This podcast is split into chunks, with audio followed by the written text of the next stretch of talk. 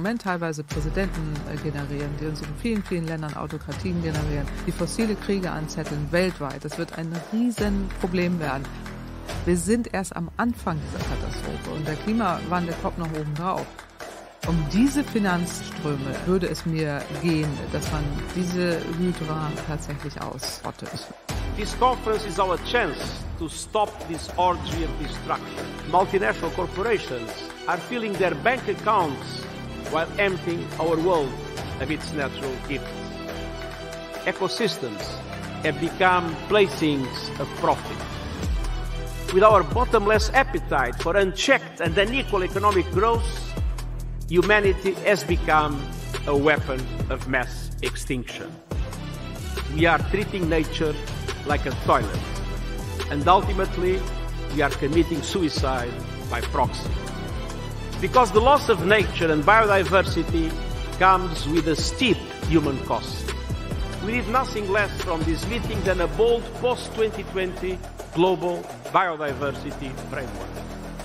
One that beats back the biodiversity apocalypse by urgently tackling its drivers.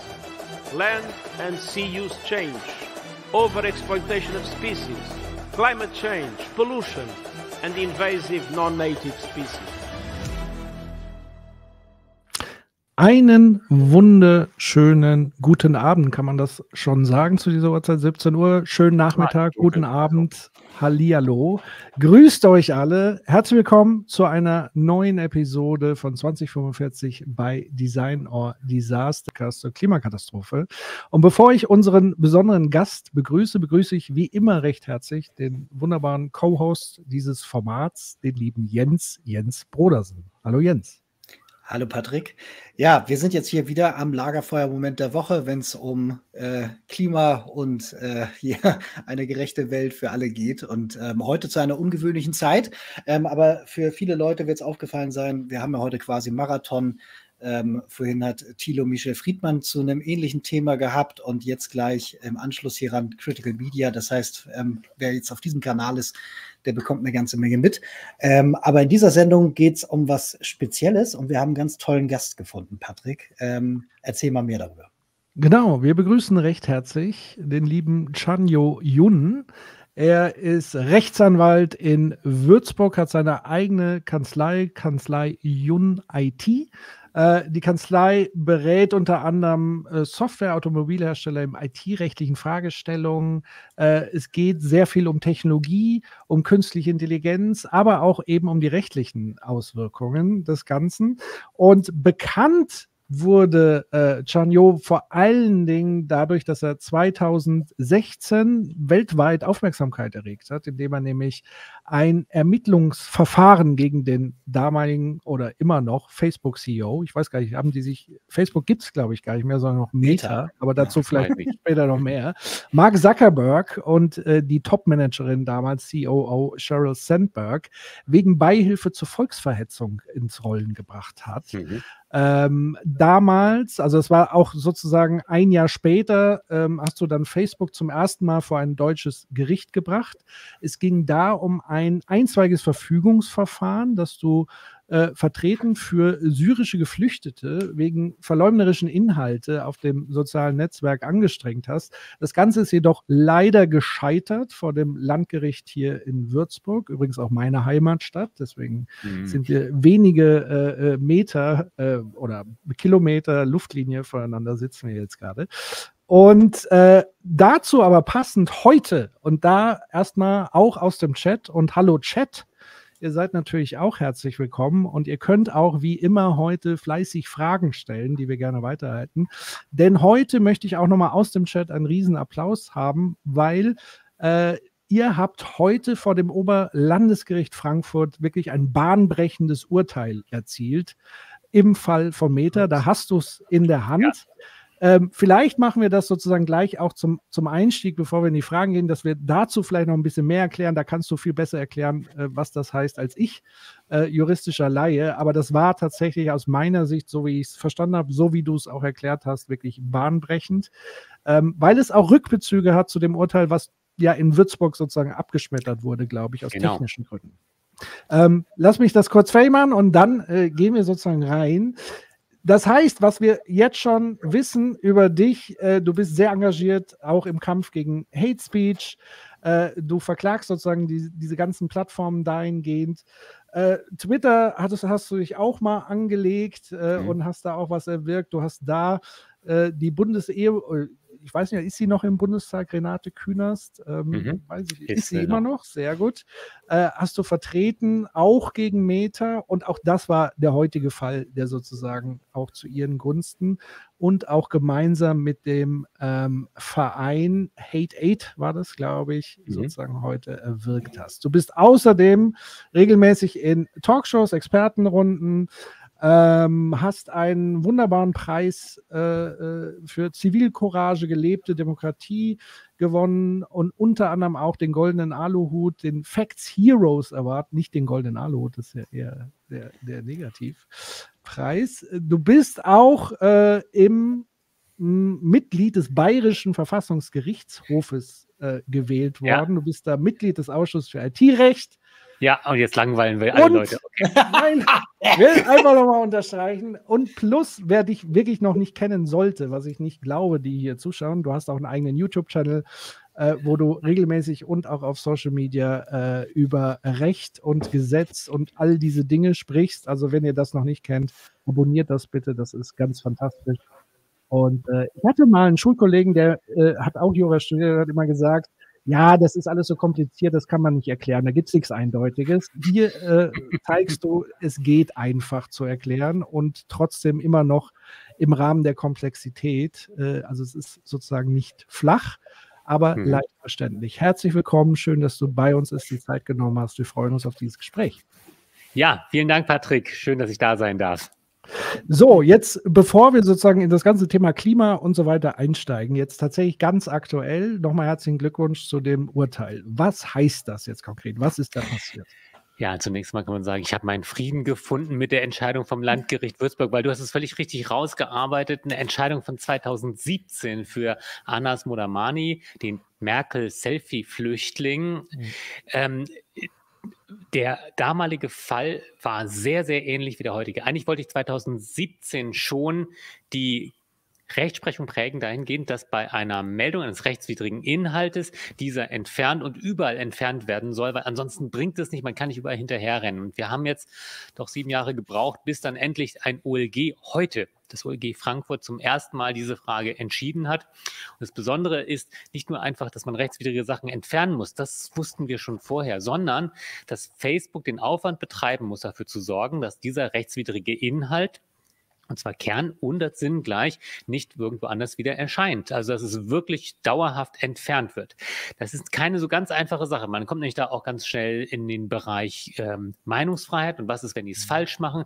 Geht das überhaupt zuverlässig und so weiter? Und da kommt es dann auch auf die Frage an, was kann künstliche Intelligenz? Wie viele Menschen braucht man dann, die dann am Schluss nochmal drüber gucken? Und darüber haben wir lange, jahrelang jetzt gestritten und ich war heute Morgen mir nicht ganz sicher, wie das ausgeht. Meistens weiß man ja, wie so eine Entscheidung ausgeht, aber mhm. im Dezember bei der mündlichen Verhandlung, da hatten die Richter gesagt, die sind da so selbstbewusst reingekommen und ganz oft ist es so, dass die Richter eigentlich schon wissen, wie das Urteil ausfällt und diese mündliche Verhandlung noch Formular ist und die gingen rein und sagen, wir sind uns uneinig. Nicht, wir sind mhm. uns noch nicht sicher, sondern die einen sind dafür, die anderen sind dagegen und dann gucken wir mal. Und dann wusste ich, okay, jetzt kommt es drauf an. Ich muss sie in dieser Sitzung überzeugen und was rauskommt, erfährt man dann erst mit dem Urteil, also heute.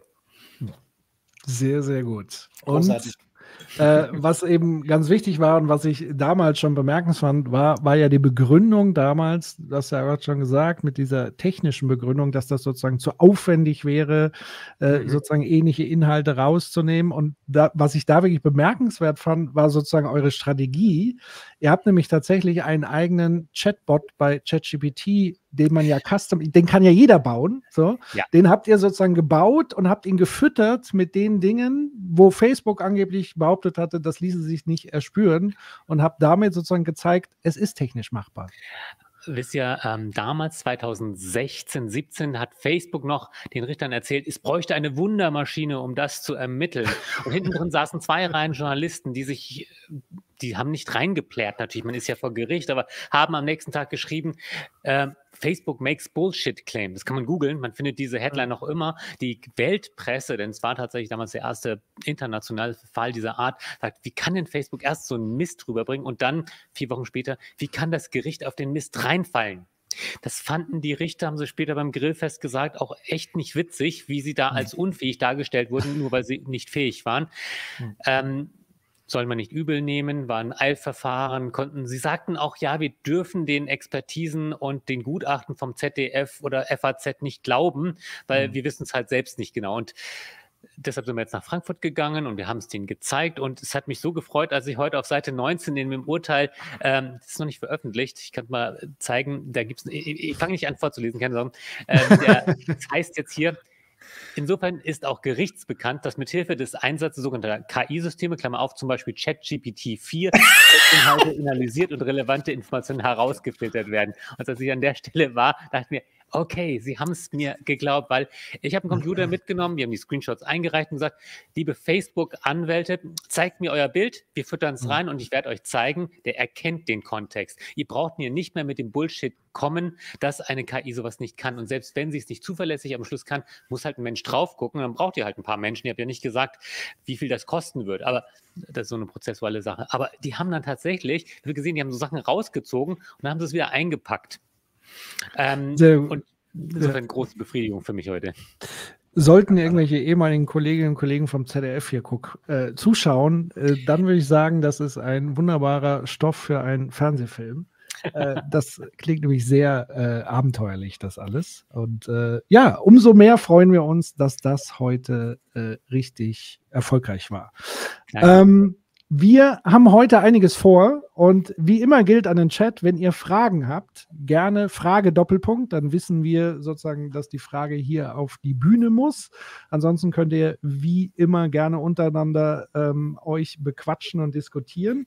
Und wir haben heute uns überlegt, wir haben so drei große Themenstränge, die auch bei uns in der Sendung immer wieder ähm, sozusagen Anwendungen finden. Das erste ist natürlich so das ganze Thema äh, Klimaschutz ähm, und auch rund um das Thema Gesetzgebung dahingehend. Ähm, also wir bleiben heute die ganze Zeit natürlich im, im Bereich der Juristerei und des Rechts, ähm, aber sozusagen in dieser Komponente was ist eigentlich mit geltenden Gesetzen, an die sich Politik hält, was ist mit dem Bundesverfassungsgerichtsurteil oder diese äh, Mahnung, die es da gibt, was ist mit Klimaschutzzielen und so weiter, was passiert, wenn es nicht eingehalten wird. Das ist so der eine Komplex. Der andere, der uns natürlich auch immer wieder umtreibt, ist sozusagen der drohende Aufstieg äh, eines Faschismus und rundum auch das Thema äh, der rechtsextremen Partei der AfD und wie sieht es da vielleicht aus in Richtung, was könnte man tun? Äh, das große AfD-Verbot ist in der Diskussion, was es damit gegebenenfalls auf sich hat. Auch alles rund um Schutz der Demokratie würde mich auch brennend interessieren. Wie können wir sie okay. schützen, auch mit Rechts? NPD-Entscheidung, äh, Pamphlet. Alles da. Rechts. Ich habe alles dabei. Okay. Sehr gut. Wir, wir, heute äh, powern wir sozusagen da richtig rein. Und eben, was da auch ja mit zusammenhängt, auch Schutzdemokratie, das, was wir ja gerade schon thematisiert haben, also die Bekämpfung von Hass und Hetze, aber auch von Desinformation, was mhm. ja auch ein Riesenproblem ist äh, im Zuge von äh, Klimaschutz beziehungsweise der Klimakatastrophe. Fangen wir doch mal tatsächlich mit was ganz Einfachem an. Nämlich äh, sozusagen der, der Frage der Fragen. Also, kannst du uns mal juristisch versuchen einzuordnen, was es tatsächlich mit diesem Bundesverfassungsgerichts wenn es wirklich ein Urteil ist, auch das ist äh, sozusagen die große Frage, ist das eine Rüge, ein Urteil, wo es eben darum geht, dass die Regierung angemahnt wurde, äh, die Klimaschutzziele sozusagen stärker zu verfolgen oder sie nicht vernünftig einzuhalten. Im Rahmen dessen gab es ja äh, auch ganz viele Proteste, unter anderem auch ziviler Ungehorsam der letzten Generation beispielsweise, aber auch viele andere Aktivistinnen, mhm. die da sozusagen Rabatz gemacht haben. Und genau sich immer wieder darauf berufen haben, dass es hier um Grundrechte geht und dass diese sozusagen verletzt werden. Kannst du uns das mhm. mal äh, einordnen, wie das Okay. Ganze denn so aussieht. Das, das ist eine gute Idee, das mal sachlich zu betrachten, Ja. ohne Aufregung und ohne Aktivismus. Was nicht so ganz einfach ist, weil ähm, es ist, es lädt ja dazu ein, zu sagen, die Bundesregierung verletzt das Grundgesetz, äh, Mhm. hat das Bundesverfassungsgericht und das, da ist ja was dran. Aber wenn wir es mal ganz neutral betrachten, schauen wir uns mal an, was sagt das Grundgesetz und was hat das Bundesverfassungsgericht gesagt und dann kann man nochmal sagen, wieso hat es nicht geklappt, dann mit dem gleichen Argument zum Beispiel sich für Klimaaktionen zu rechtfertigen. Also 20a steht schon seit den 90er Jahren im Grundgesetz, schützt also Natur und Umwelt, mittlerweile auch Tiere. Und das ist so ein etwas blumiger Artikel, weil da steht einfach nur drin, Staat schützt auch in Verantwortung, bla bla bla, Lebensgrundlage. Und die, das Problem war immer, wie kann man daraus, ja, eine Forderung ableiten, wie kann man daraus konkret etwas machen?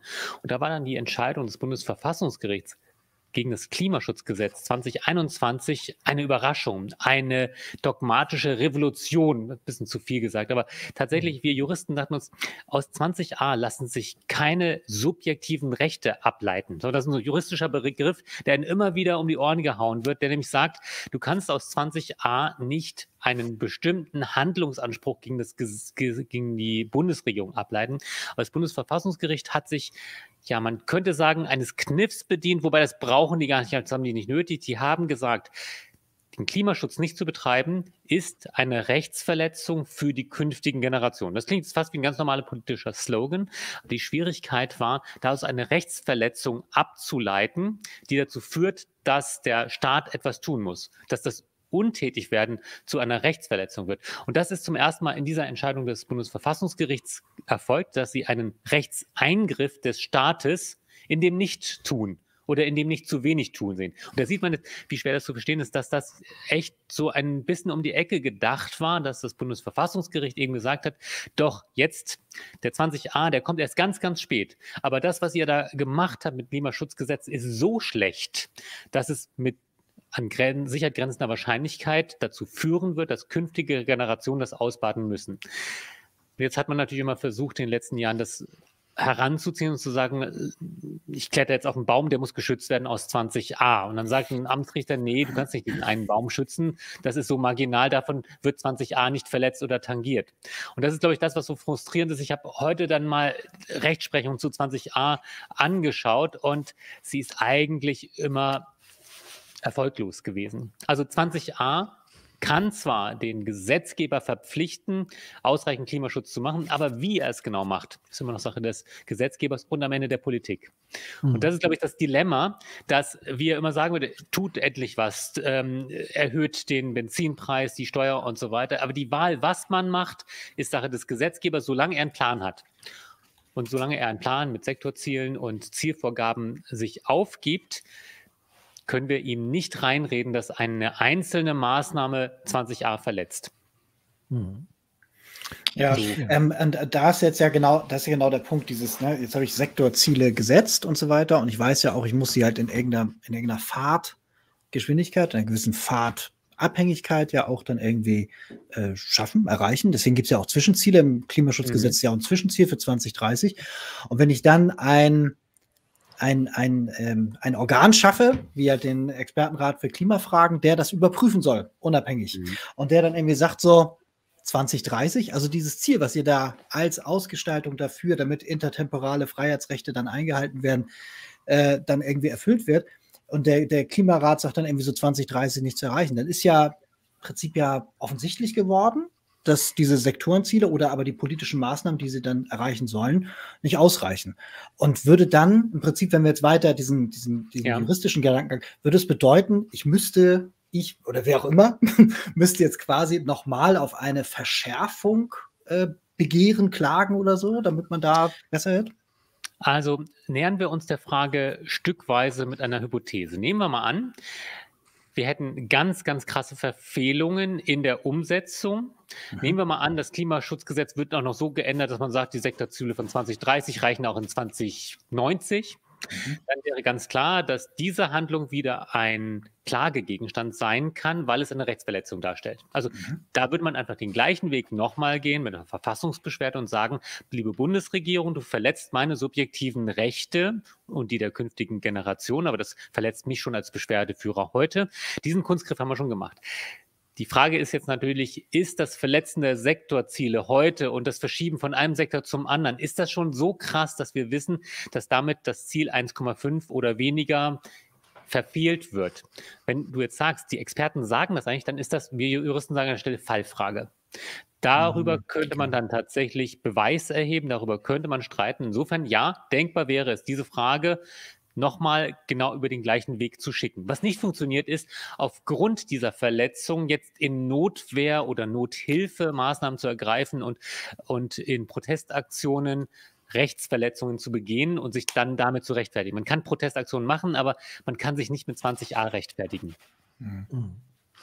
Was wären denn dann, also, weil dann stellt man sich ja schon die Frage, warum schreibt man, du hast den ja als etwas blumig formuliert, warum schreibt man das dann sozusagen so in, ins Grundgesetz rein, wenn es sozusagen erstmal wenig Hebel gibt, beziehungsweise auch wenn es einen überraschenden Hebel gibt? Ähm, hm. Ja, wir können das zynisch beantworten, äh, weil das Grundgesetz manchmal auch ein bisschen ein Poesiealbum ist und politische ja. Zwecke befriedigt. Man kann aber auch sagen, hey, hey, nicht so destruktiv. Wir haben ja mit der Entscheidung gesehen, dass im äußersten Fall mhm. tatsächlich sich der 20a ganz knallhart durchsetzen lässt. Mhm. Aber er ist nicht so mächtig jetzt wie ein Artikel 12 äh, Berufsfreiheit, wo man ganz konkret sagen kann, diese Maßnahme des Staates ist nicht zulässig, muss besser gerechtfertigt werden. Ähm, mhm wir haben sozusagen nicht dieses subjektive, individuelle Recht, dass jede einzelne Maßnahme ähm, Vorrang hat, zum Beispiel gegenüber solchen Dingen wie Beschäftigung, also LNG-Pipeline mhm. zum Beispiel, Energieversorgung in der Abwägung zu Klima, dann ist die Energieversorgung abzuwägen. Und was heißt abwägen? Naja, dann ist die Energieversorgung wichtiger als der langfristige Klimaschutz, weil das können wir ja noch nachholen. So ungefähr sieht es die Rechtsprechung. Hm. Ich will ja tatsächlich auch ergänzen im Sinne von Demokratie. Und Demokratie lebt ja auch von Diskurs, dass man ja sagen kann, das Grundgesetz ist ja mehr als, sag ich mal, so eine harte Rechtsprechung, wie zum Beispiel vielleicht, also sage ich jetzt mal als Laie, StGB ist wesentlich wahrscheinlich eindeutiger definiert als jetzt so ein, so ein Grundgesetz, aber dass so unsere Verfassung sozusagen ja auch eine Diskursgrundlage ist, wo Gesellschaft darüber ins Gespräch kommt und darüber sozusagen ins Diskutieren kommt und ins Verhandeln kommt, wie mhm. wir uns Gesellschaft eigentlich vorstellen. Ist das auch eine Funktion, die du darin siehst? Also nicht nur Unbedingt. das rein juristische sozusagen? Ja. Ähm, wir brauchen die Gesetze nicht nur für die Richter, die sie dann anwenden. Ansonsten könnten, würden die relativ selten gelesen werden. Mhm. Ähm, das hier ist wahrscheinlich unsere Leitkultur. Also mhm. äh, das hier, ob man das jetzt schwarz-rot-gold äh, einbinden, färben muss, sei dahingestellt. Aber das sind ja die Sachen, auf die wir uns einig, geeinigt haben. Auf ein paar Sachen mehr als auf andere. Ich meine, der 20a, der könnte mit Zweidrittelmehrheit auch wieder abgeschafft werden. Der Artikel 1 wiederum nicht. Und was wir gerade mhm. im Augenblick sehen, ist, dass es Leute gibt, die sagen, wir stellen das alles in Frage. Wir wollen weder von Klimaschutz noch von Gesundheitsschutz noch von individuellen Ansprüchen gegenüber dem Staat was wissen. Wir wollen einen Staat, der der sich raushält und der die Stärkeren machen lässt, zum Beispiel die, die schon da sind, sich erwehren gegen die, die noch kommen so Zeugs. Und wir brauchen diese Diskussion, weil wir nicht warten können, dass irgendwann das Bundesverfassungsgericht ähm, mit einem Verbotsantrag zum Beispiel das Problem löst, weil wir müssen schon vorher wissen, wo wir eigentlich hinwollen. Und absolut richtig. Äh, das mit dem Poesiealbum ist zynisch und das wird dem Grundgesetz nicht gerecht. Das sollte ein Verfassungsrichter wahrscheinlich auch gar nicht so sagen. Äh, weil natürlich die Funktion stärker ist. Aber wenn es um die Rechtsdurchsetzung ist, geht, mhm. muss man natürlich sehen, dass wir den 20a für individuelle Protestmaßnahmen nicht so gut heranziehen können. Mhm. Was, also, was gäbe es darüber hinaus denn sonst für gangbare juristische Hebel und vielleicht auch tatsächlich speziell in Deutschland. Wir haben öfters mal bei uns berichtet über so Dinge, wo ähm, beispielsweise Konzerne verklagt wurden, zum Beispiel ein deutscher Konzern, der Energiekonzern RWE, äh, aus, äh, von einem Bergführer in Peru, äh, äh wo sozusagen die Klage gegen Konzerne äh, aufgrund von ähm, Umweltschutzverstößen und so weiter erfolgt ist. Oder auch ganz kurios, ähm, ich habe es nicht mehr ganz 100% parat, aber es gab mal ein Fall, wo ein ganzer Fluss zu einer juristischen Person umgestrickt wurde, damit dieser Fluss sozusagen jemanden verklagen kann, aufgrund mhm. sozusagen von Verschmutzung und so weiter. Inwieweit würde denn im deutschen Recht sowas überhaupt möglich sein? Ich glaube, man sollte zunächst mal sehen, dass ein Verfahren nicht immer nur den einzigen Zweck hat, am Schluss ein bestimmtes Urteil zu erzeugen. Das Verfahren hat einen Selbstzweck. Und das ist übrigens eine These, die ich in den letzten Wochen geäußert habe über das Verbotsverfahren gegen eine AfD, weil ich der Meinung bin, dass das Verfahren für sich genommen produktiv, konstruktiv sein könnte, selbst wenn am Schluss kein Verbot rauskommt, weil sich die Parteien verändern müssten. Aber mhm. zurück zu unserem Thema. Es gibt manchmal Prozesse, die führt man einfach nur, um ein Problem aufzuzeigen, um die Diskussion aufzumachen, um den Spannungsbogen aufzuziehen. Und wenn dann am Schluss der Prozess verloren geht, ist das sogar konstruktiver für den eigentlichen Diskurs, als wenn man ihn gewonnen hätte. Denn mein Fall mit Anas Modamani von 2017 wurde ja verloren, aber alle Welt hat gesehen, wie kann das sein, dass mit einem solchen unsinnigen technischen Argument der Prozess verloren geht? Da muss man was machen. Und was mhm. hat der Justizminister gemacht? Er hat ein Gesetz erlassen. Er hatte es schon vorher in Planung, aber er hat ganz genau auf diesen Prozess geschaut. Und da können manchmal verlorene Prozesse Sinn machen. Es kann aber auch Sinn machen, mit einem Prozess nach und nach ein Bewusstsein auch in der Justiz zu schaffen. Und auch da wieder die Parallele zu Demokratie. Die Rechten oder nein, andersrum, links, rechts ist jetzt völlig egal, aber Menschen, die zum Beispiel davon leben, die Grenzen des Sagbaren zu verschieben, setzen das in der Justiz dadurch durch, indem sie immer und wie, immer wieder und wieder solche Sachen vor Gericht bringen, bis sie mal treffen, bis ein Gericht sagt, du hast recht, das wird man sagen dürfen. Und wir sehen, das machen die gut. Zum Beispiel, weil sie auch die Ressourcen haben, die Nerven, weil sie auch die Schmerzfreiheit haben. Denken wir mal an die Querdenker, den letzten Quatsch vor Gericht zu bringen oder auf Twitter zu verbreiten. Irgendein Querdenker schrieb gestern, er habe jetzt mal wieder den Gesundheitsminister angeklagt, weil er der AfD Deportation, Vorwurf und mit Wannsee-Konferenz in den Zusammenhang brach, äh, mhm. brachte.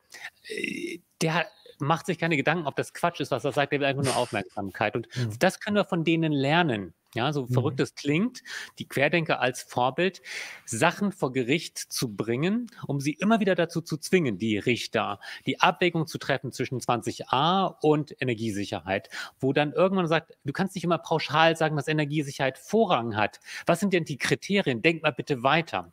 um die Ausgangsfrage zu beantworten, Patrick. Du hast gefragt, was kann man denn machen? Man kann erstmal natürlich viele Prozesse führen, auch vor Verwaltungsgericht. Man muss dann konsequent sein, die natürlich auch bis zum Verfassungsgericht vorzubringen. Wenn wir jetzt uns orientieren würden an Erfolgsaussichten, dann müssen wir natürlich die Maßnahmen anschauen, die großen Hebel haben. Also dort, wo wir sagen, das sind jetzt die Weichenstellungen für die Klimapolitik der nächsten Jahrzehnte und die sind hier gerade falsch gestellt. Bitte prüft das nochmal vor dem Verfassungsgericht. Und mhm. das kann sogar auch zum Erfolg führen. Also Jens, was du vorhin gesagt hast, genau dieser Ansatz, wenn Experten sagen, wir schaffen das nicht mehr und das ist jetzt absehbar und du kannst es beweisen, dann müsstest du auch vor dem Verfassungsgericht damit durchkommen und feststellen können, dass die derzeitige Klimapolitik basierend auf dem derzeitigen Klimaschutzgesetz nicht ausreicht. Hm. Hm. Das ist gut.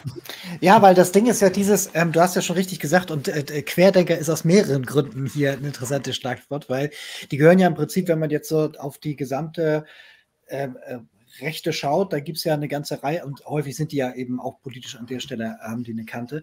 Ähm, ist ja ein Mosaik von Leuten, die nicht nur die Grenzen des Sagbaren verschieben wollen und Aufmerksamkeit und so, sondern auch so Dinge in den Diskurs hineinbringen und ähm, damit halt eben auch so demokratische und rechtsstaatliche Standards eben anfangen aufzuweichen, in Frage stellen und so.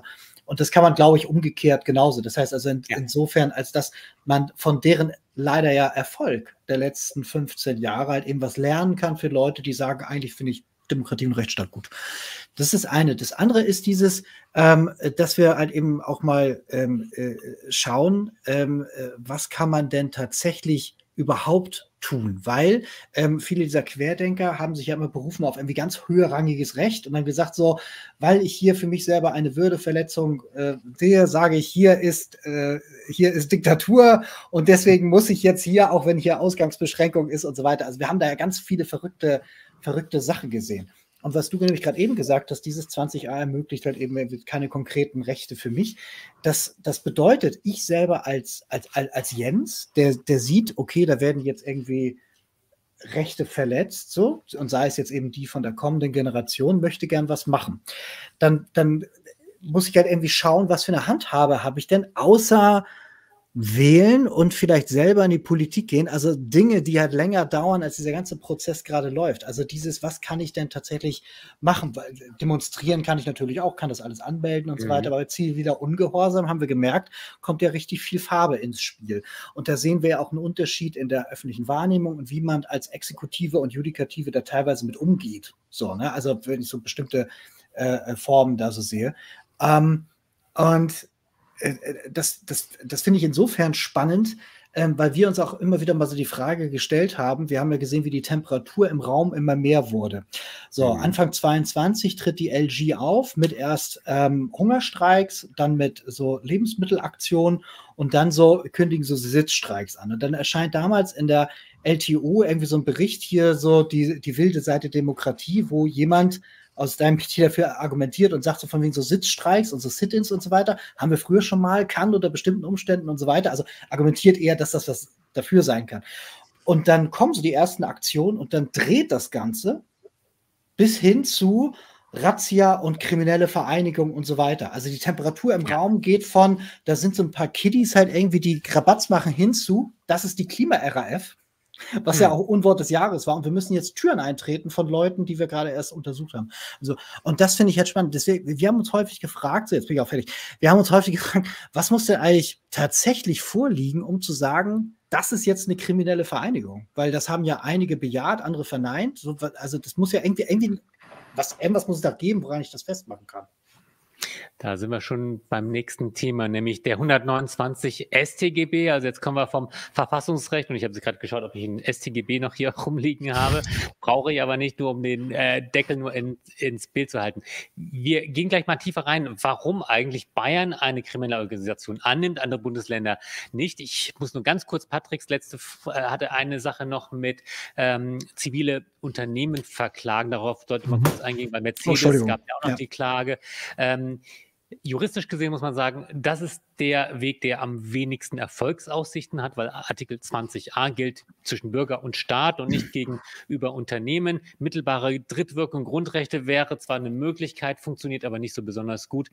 Trotzdem sind das natürlich die Klagen, die Aufmerksamkeit erzeugen. Ähm, man könnte auch kreative Ideen. Also wenn ich super Ideen hätte, dann hätte ich sie schon umgesetzt, aber zum Beispiel zu so sagen, ein Unternehmen muss eigentlich Rückstellungen bilden und deswegen darf es die Dividenden nicht ausschütten. Also das ist jetzt mal so dreimal um die Ecke gedacht, ja, weil die Kosten, die ein Unternehmen hat, auf jeden Fall haben wird in zehn Jahren, müssten ja eigentlich in Bilanz heute schon berücksichtigt werden. Deswegen mhm. können sie eigentlich, das wäre ein Steuersparmodell allerdings für die, ähm, dürften sie die Dividenden so nicht ausschütten. Also manchmal muss man einfach mal nachdenken und Sachen ausprobieren. Da kamen mhm. wir dann zu den Querdenkern. Aber nehmen wir den, äh, überlegen wir uns mal, was die hohe Temperatur, die du angesprochen hast, bewirkt hat. Aus den possierlichen Schülern, die die große Pause schwänzen und auf die Straße gehen, werden auf einmal Terroristen, Klimaterroristen, Klima-RAF. Und dann auf einmal kommt jemand auf die Idee, ich habe die Ermittlungsakte gesehen, da hat ein Anwalt aus Berlin diese Strafanzeige erstattet gegen die letzte Generation, weil er im Grunde genommen gesagt hat,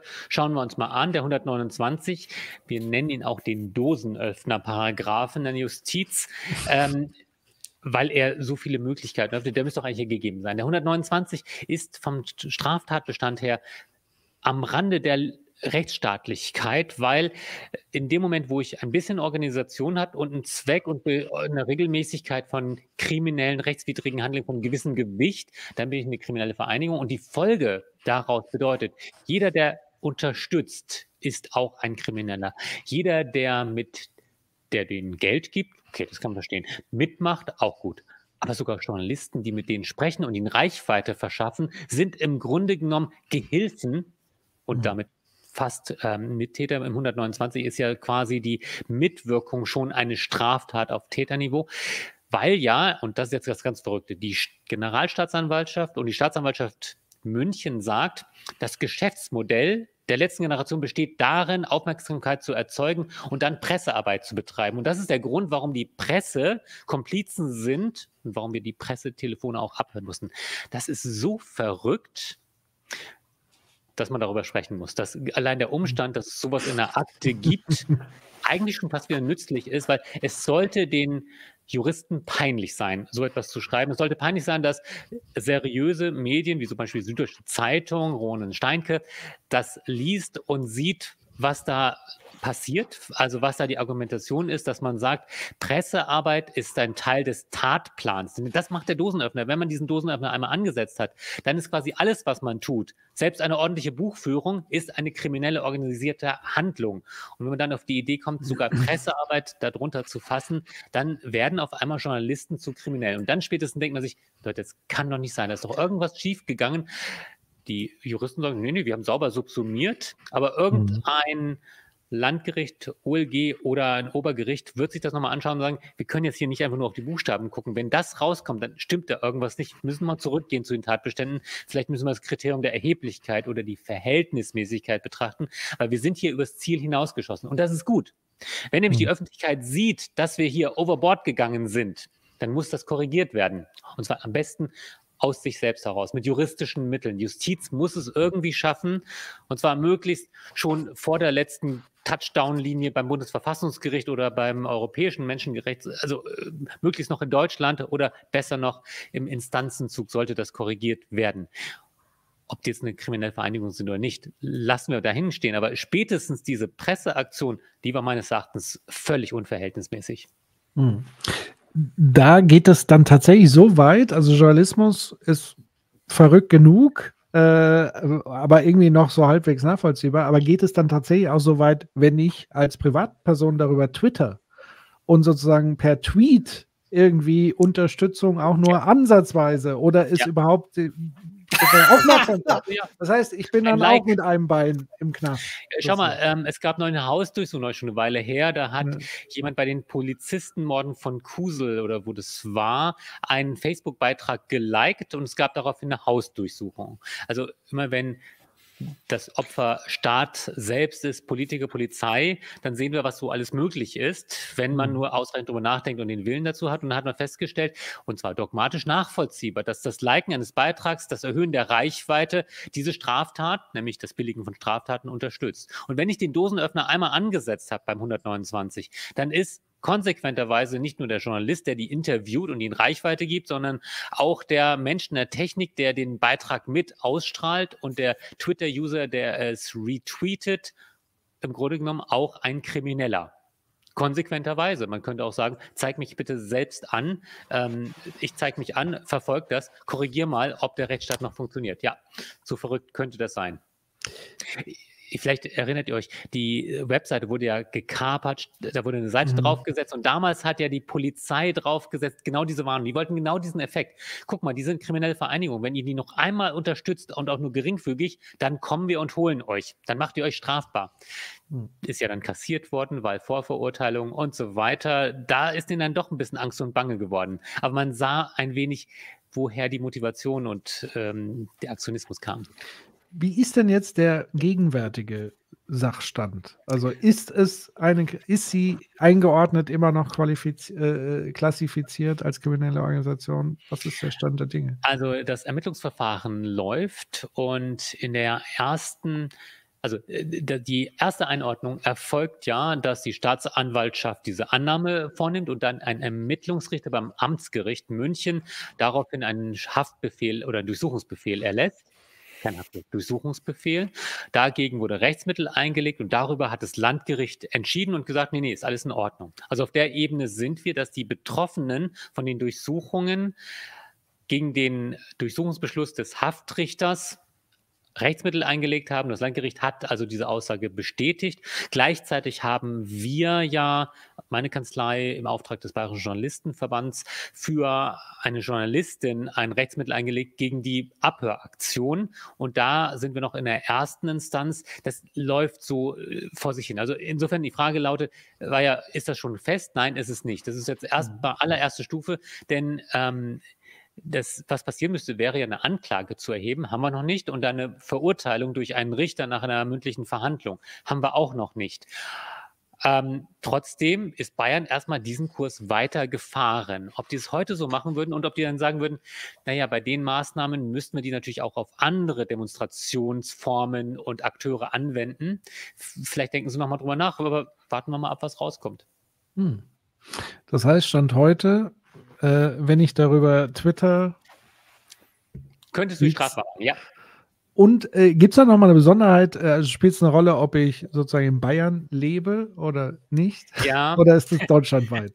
ähm, Justiz ist Ländersache. Die Staatsanwaltschaften unterstehen mit der Generalstaatsanwaltschaft dem jeweiligen Justizministerium. Das Justizministerium sagt natürlich, wir erteilen keine Weisungen. Mhm. Ähm, gleichwohl gibt es so eine gewisse unterschiedliche Rechtskultur und äh, wenn man so den Eindruck bekommt, in Bayern läuft das anders als in Schleswig, dann ist das vielleicht nur subjektiv, aber pff, das kann sich jeder selbst sein Bild machen. Ja, also in der Tat, diese Ermittlungen finden in Bayern statt. Hm. Warum auch immer der Kommentar vorweg und dann äh, Ergänzung. Das, ähm, äh, das Spannende ist, LG gehört ja auch mit zu den Organisatoren dieser äh, Demo neulich. Also das, diese Art, äh, wie das gestrickt ist, dieser Logik folgend, ist das Ganze ja auch irgendwie so eine soziale Ansteckung. So, nicht? Das mhm. also, ist halt echt gruselig. Also fragt man sich wirklich, wo kommt dieses, wo kommt die gesetzliche Grundlage ursprünglich mal her und sollte man sowas so haben, was halt eben hier so weitreichende. Ja, wir brauchen das für die Linksterroristen eigentlich. Ja, genau genau. Und äh, das ist, das ist halt irgendwie, ist halt, ist halt, ist halt interessant. Ähm, wo du gerade eben gesagt hast, dieses so, ja, man muss auch mal irgendwie, ähm, äh, also klar, die sind alle unabhängig und so. LG ist ja bundesweit so. Und wenn jetzt irgendwo eine Staatsanwaltschaft feststellt, so, kriminelle Vereinigung, nee, was ist los? Und dann eine andere das nochmal und dann eine dritte dann schon, das aber bundesweit ist. Also das ist halt eine verrückte Gemengelage irgendwie. Was, was ich hier spannend finde, wenn man diese ganzen anderen Punkte, die ja auch noch fragwürdig sind, die müssen wir jetzt nicht im Einzelnen durchgehen. Ich will nur ein paar nennen, die ich halt irgendwie spannend finde. Mhm. Weil ich selber aufgewachsen bin, ich bin jetzt halt eben auch so Mitte 40 und habe gedacht, die ganzen, die ganzen Sachen sind irgendwie so stabil und so weiter so und das funktioniert auch irgendwie alles ganz ordentlich. Und ich habe letztes Jahr zum ersten Mal gedacht, so, okay,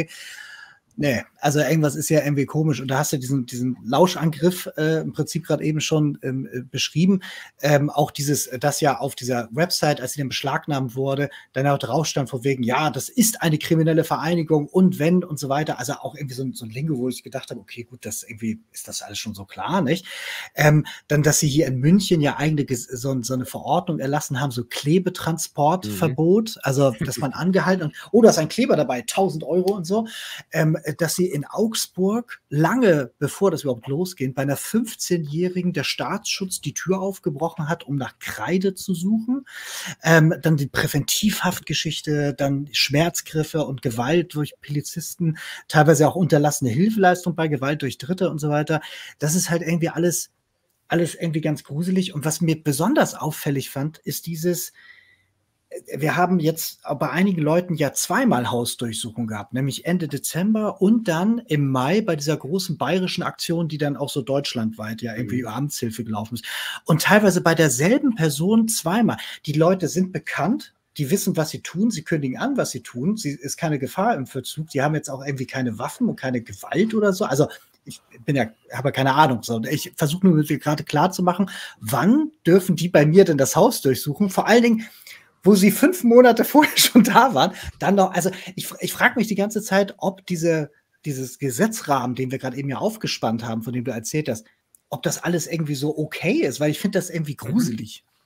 Naja, ob es okay ist oder nicht, ist eine politische Frage. Aber was ich dir sagen kann, ist, dass es eigentlich gewöhnlich ist, dass das auch zum Beispiel Corona-Maßnahmengegner so passiert ist, dass da Durchsuchungen stattfanden. Also ähm, das ist ein, ganz allgemein, dass ein Staat manchmal übertreibt, dass staatliche Stellen übertreiben. Das ist normal. Dafür leben wir im Rechtsstaat, um so etwas in Ruhe zu korrigieren. Denn um nochmal hey, ich mache heute den Querdenker. Äh, einige der Maßnahmen stellten sich am Schluss als rechtswidrig heraus. Und das bedeutet nicht, dass wir in einer Diktatur leben, sondern ganz im Gegenteil, dass die Demokratie funktioniert, wenn wir diese Sachen überprüfen. Und da gibt es einzelne Leute, die gehen einmal übertreiben mit einer Maßnahme, weil es war vielleicht in dem Moment nicht nötig, die Tür einzurennen, man hätte auch klingeln können oder die zweite Durchsuchung hat keinen großen Nutzen. Aber dass man einen Tatverdacht hat und dass man glaubt, da könnten Beweismittel sein, weil die Person hat ja in der Zwischenzeit Kommunikation betrieben, deswegen möchten wir gerne mal wieder die Handys einsammeln. Das ist etwas, das kann man machen. Und gerade bei diesen Durchsuchungsmaßnahmen haben wir so einen gewissen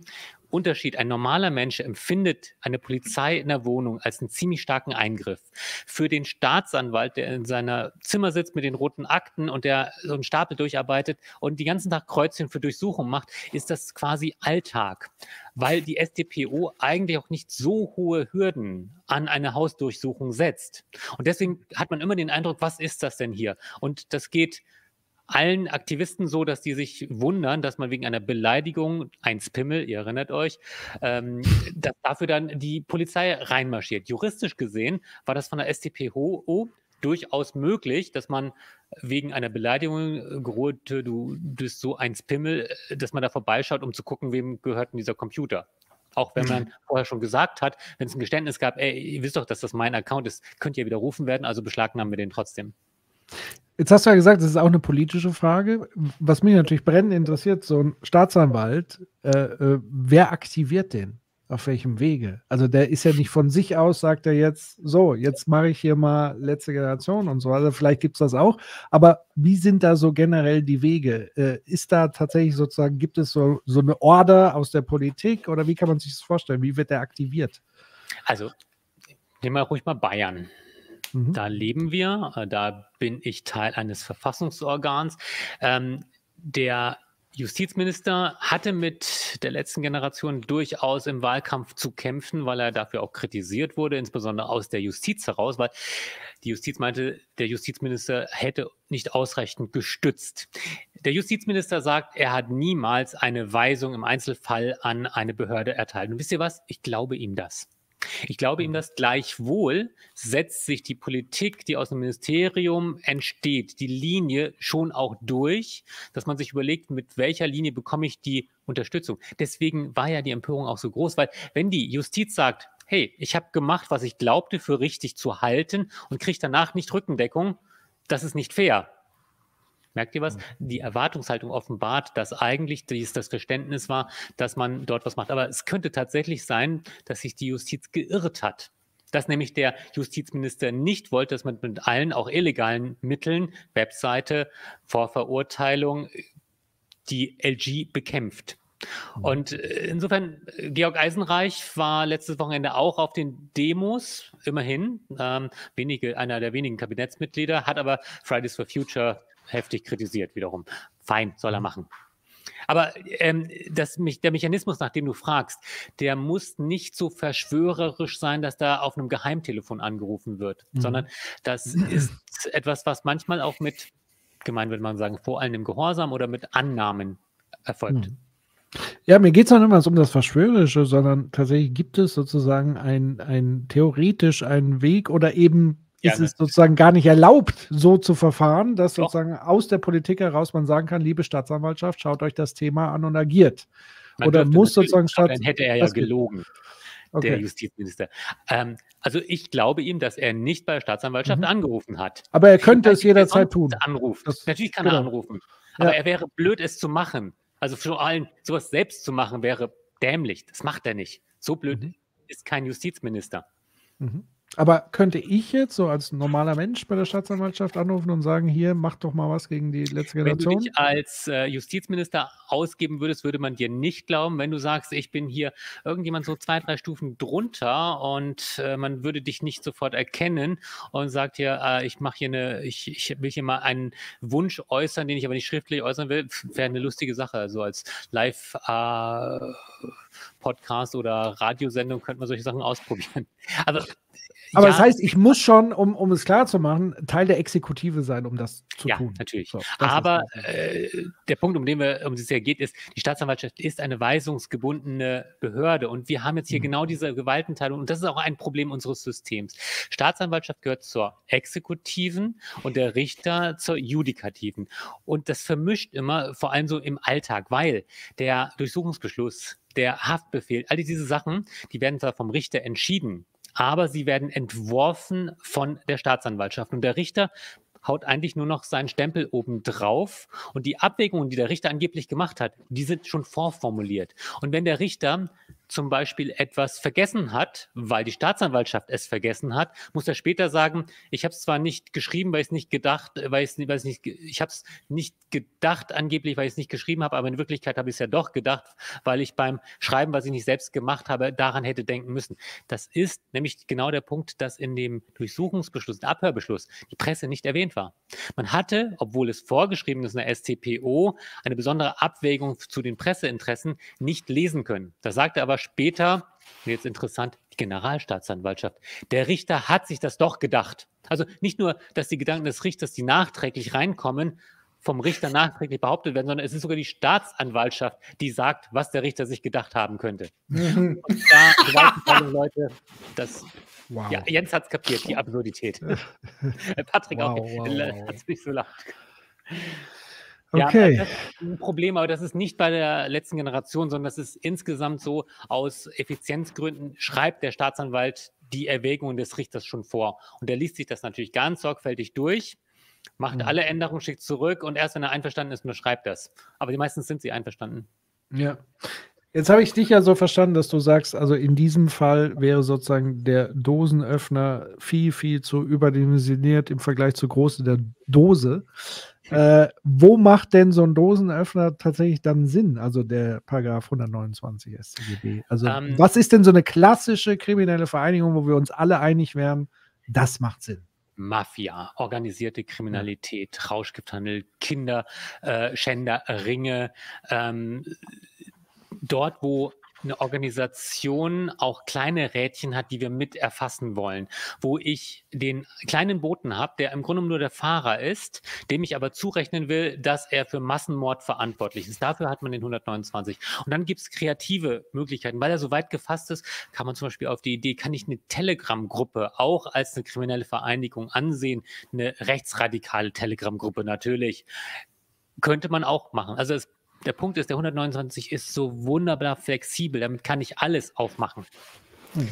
Jetzt bräuchte man den richtigen Verfolgungseifer für die richtigen Anliegen, dann könnte man sich wahrscheinlich oh, das ist genau der Punkt. Gerade mhm. weil er so universell ansetzbar ist, kommt es eher darauf an, wofür setze ich ihn denn ein?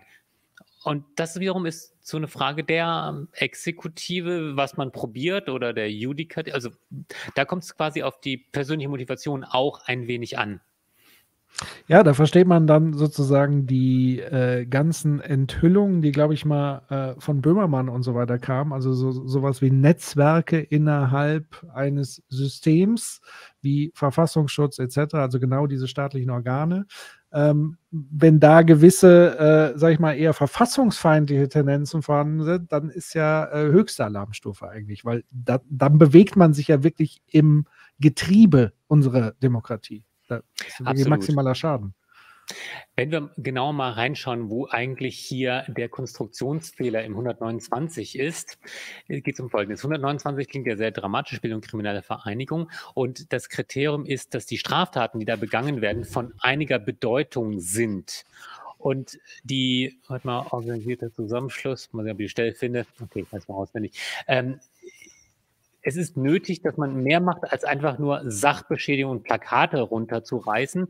Und das Problem bei LG war, dass die meisten Sachen harmlos waren. Diese kleinen Nötigungen sind zwar Straftaten, aber das Zusperren der Erdöl Pipeline in Ingolstadt. Das Ding war sozusagen eine Nummer größer, wenn man das zurechnen konnte. Deswegen hat die ähm, Justizsenatorin in Berlin so rumgeeiert und gesagt, nur Teile davon, äh, je nachdem muss man differenziert betrachten, was juristisch Unfug war natürlich, weil einzelne Maßnahmen waren wahrscheinlich nicht gewichtig genug, aber ähm, einige hatten halt etwas mehr Störqualität. No? Das mit der Pipeline hat ja auch gar nicht funktioniert. Also am Schluss äh, haben sie sie gar nicht zugemacht. Sie waren nur später zu wegen irgendwelcher anderer Umstände. Aber das war keine so gute Idee. Hm. Mhm. Also, aber sobald es da kritische Infrastruktur ist, kriegt das ja auch schnell nochmal einen, einen anderen Anlauf und so. Ja. Ähm, also ich, ich, ich würde gerne so, also äh, ganz kurze, wahrscheinlich kurz zu beantwortende Frage, aber ich glaube, in der nächsten wird dann klar, worum es äh, dabei geht. Also wir haben jetzt ja, ähm, es, es entsteht manchmal der Eindruck im öffentlichen Diskursraum, dass das Ansehen oder das Wohlgefallen eines Protestes den Unterschied ausmacht, ob irgendetwas nicht legitim, sondern legal ist und wie dann die Organe darauf reagieren. Ich gebe mal ein Beispiel. Es gibt jetzt zum Beispiel etwas wie ein Protest von, von der Landwirtschaftsindustrie und Bauern, die dabei sind ähm, wo dann gesagt wurde, 70 Prozent stehen dahinter, das ist total super, das sollten wir machen. So, also ist alles vollkommen okay. Und man sieht ja auch, da gibt es auch viel Wohlwollen dann. Und dann gibt es halt eben wie so Klimaaktivisten, egal welche Couleur jetzt gerade, wo dann eben auch, das, das kommt dann in der Zeitung, wo dann gesagt wird, ja, 30 Prozent finden das gut, der Rest findet das, lehnt das total ab. Und mhm. ähm, wenn ich dann irgendwie sehe, klar, die einen Proteste waren anders dimensioniert, waren auch kürzer und so weiter, so, aber das ja scheinbar das unterschiedlich dann auch behandelt wird, so als ob irgendwie hier, klar, das sind ja auch unterschiedliche Fälle, ne? So, aber so dieses, als aber als ob man das irgendwie anders behandeln würde, nach dem Motto, das ist irgendwie genehm und das ist dann irgendwie etwas, was wir softer behandeln als das andere. Und die Frage mhm. ist halt, ähm, gibt es dafür einen Grund? Also gibt es da etwas wie ein öffentliches Interesse, dass ich sage, das eine darf ich deswegen anders behandeln als das andere? Ah Jens, du redest mit dem Juristen hier. Also das ist ja auf einer Ebene ähm, des öffentlichen Diskurses. Aber ich würde eins zu bedenken geben, weil ich mit der Psychologin verheiratet bin. Es kann halt auch natürlich einfach eine kognitive Dissonanz, es kann eine äh, subjektive Wahrnehmung sein. Das, um es mal positiv zu sagen, dass es dir auffällt, dass hier mit unterschiedlichem Maß vielleicht gemessen wird, dass es unterschiedliche Bewertungen von Medien gibt und dass du es zur Sprache bringst, zeigt ja, dass der Diskurs funktioniert. Würde jetzt deine Position nicht gehört werden, aber ich habe sie schon oft gehört, also gerade der Vergleich Klima-Bauern, der ist jetzt so oft geführt worden in sozialen Medien, dass es im Grunde genommen jedem bewusst geworden ist, dass man da genau hinschauen sollte. Und wenn wir jetzt wieder den Fokus von Bauern zurück auf Klima bringen, dann wird in der Diskussion auch gesagt, aha, jetzt auf einmal ist das wieder schlimm, aber vor drei Wochen fandet ihr das noch völlig in Ordnung, den äh, Schrott, den, den, ähm, wie heißt das Zeug, was sie, den Misthaufen in McDonalds reinzufahren oder, das war in Frankreich, mhm. äh, oder vor ein Polit Polit, äh, Parteibüro auszukippen. Das ist der Diskurs, der, der stattfindet. Und das ist gut so. Und mhm. die Medien sind ja nicht staatlich kontrolliert, deswegen vorhin Einsatz. Ähm, ich bin nicht für die Medienkontrolle zuständig, weil bis das ein juristisches Thema ist, ist noch ganz, ganz langer Weg. Mhm. Aber Medien äh, und Kontrolle ist vielleicht doch ein schöner Übergang äh, zu einer anderen Fragestellung.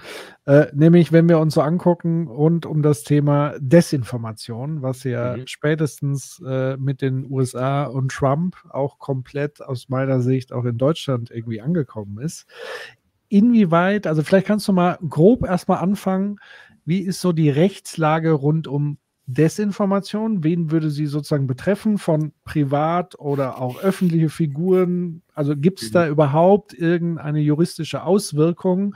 Wenn ich jetzt als Patrick oder als Amt- und Würdenträger äh, Herr Breitenbach oder Doktor von, von uns zu, gibt es sozusagen da Abstufung und gibt es Konsequenzen, wenn ich bewusst ähm, oder zumindest überhaupt das erstmal mache, nämlich Desinformationen zu verbreiten mhm. äh, und in die Welt zu setzen? Wie ist da der aktuelle Rechtsstand? Okay, versuchen wir es knapp zu machen, damit wir nicht eine ganze Vorlesung draus machen. Ähm, in weil wir müssen, ich erkläre mal kurz, wie die Rechtslage mhm. in Deutschland ist und dabei gleich danach, warum wir damit so alleine sind und warum deswegen wir uns immer wundern, dass andere Länder es komplett anders sehen. In Deutschland schützen wir in Artikel 5 des Grundgesetzes die Meinung. Nur die Meinungsfreiheit, nicht die Behauptung von Tatsachen. Ich kann nicht sagen, ich glaube, der Patrick äh, verhaut kleine Hundewelpen Das ist keine Meinung, auch wenn ich sage, ich meine, der macht das. Das ist eine Tatsachenbehauptung, und zwar eine falsche, jedenfalls eine, die nicht erweislich wahr ist. Und da haben wir uns entschieden, in unserem Rechtssystem, insbesondere auch im Hinblick auf Persönlichkeitsschutz, zu sagen, sowas darf man nicht verbreiten. Also diese Desinformation bezogen auf eine Person ist eine Straftat. 186 üble Nachrede, wenn ich weiß, dass es falsch ist, sogar Verleumdung. Wenn ich über den Patrick behaupte, der kauft Hundewelpen, um sie in der Badewanne zu ertränken, habe ich neulich auf Facebook gesehen, vor ein paar Jahren. Dann ist Stimmt alles nicht. Was gibt es? Also es gibt Kampagnen. Vorsicht, Patrick, gefährlich. Okay. Ähm, warnt alle Leute, die Hunde mögen oder haben, der kauft Hundewelpen, um sie zu ertränken. Das mhm. ist nicht gut für deine Reputation, Patrick. Also, ja, wenn du das glaube ich. Stehst. Allerdings sagt Facebook, das ist uns völlig egal, weil wir haben Freedom of Speech. Denn in Amerika steht im First Amendment Freedom of Speech und nicht Freedom of Opinion. In Amerika schützen wir jede Äußerung und in Deutschland nur die Meinung, weil wir gesagt haben, wir sind in der Lage, Meinungsäußerungen, Werturteile zu unterscheiden von Tatsachenbehauptungen. Also in Deutschland Tatsachenbehauptung in Bezug auf eine andere Person strafbar, wenn geeignet, verächtlich zu machen. Aber Desinformation gibt es natürlich auch in anderen Formen, die sich nicht auf eine Person beziehen. Wenn ich sage, Chemtrails vergiften die Welt, dann wird es erst dann zu einer üblen Nachrede, wenn ich es einer, einer, bestimmten Person zuordne. Also diese, zu sagen, die Erde ist flach und deswegen müssen wir dies und jenes tun oder es gibt keinen Klimawandel, diese Desinformation ist in Deutschland nicht als üble Nachrede strafbar.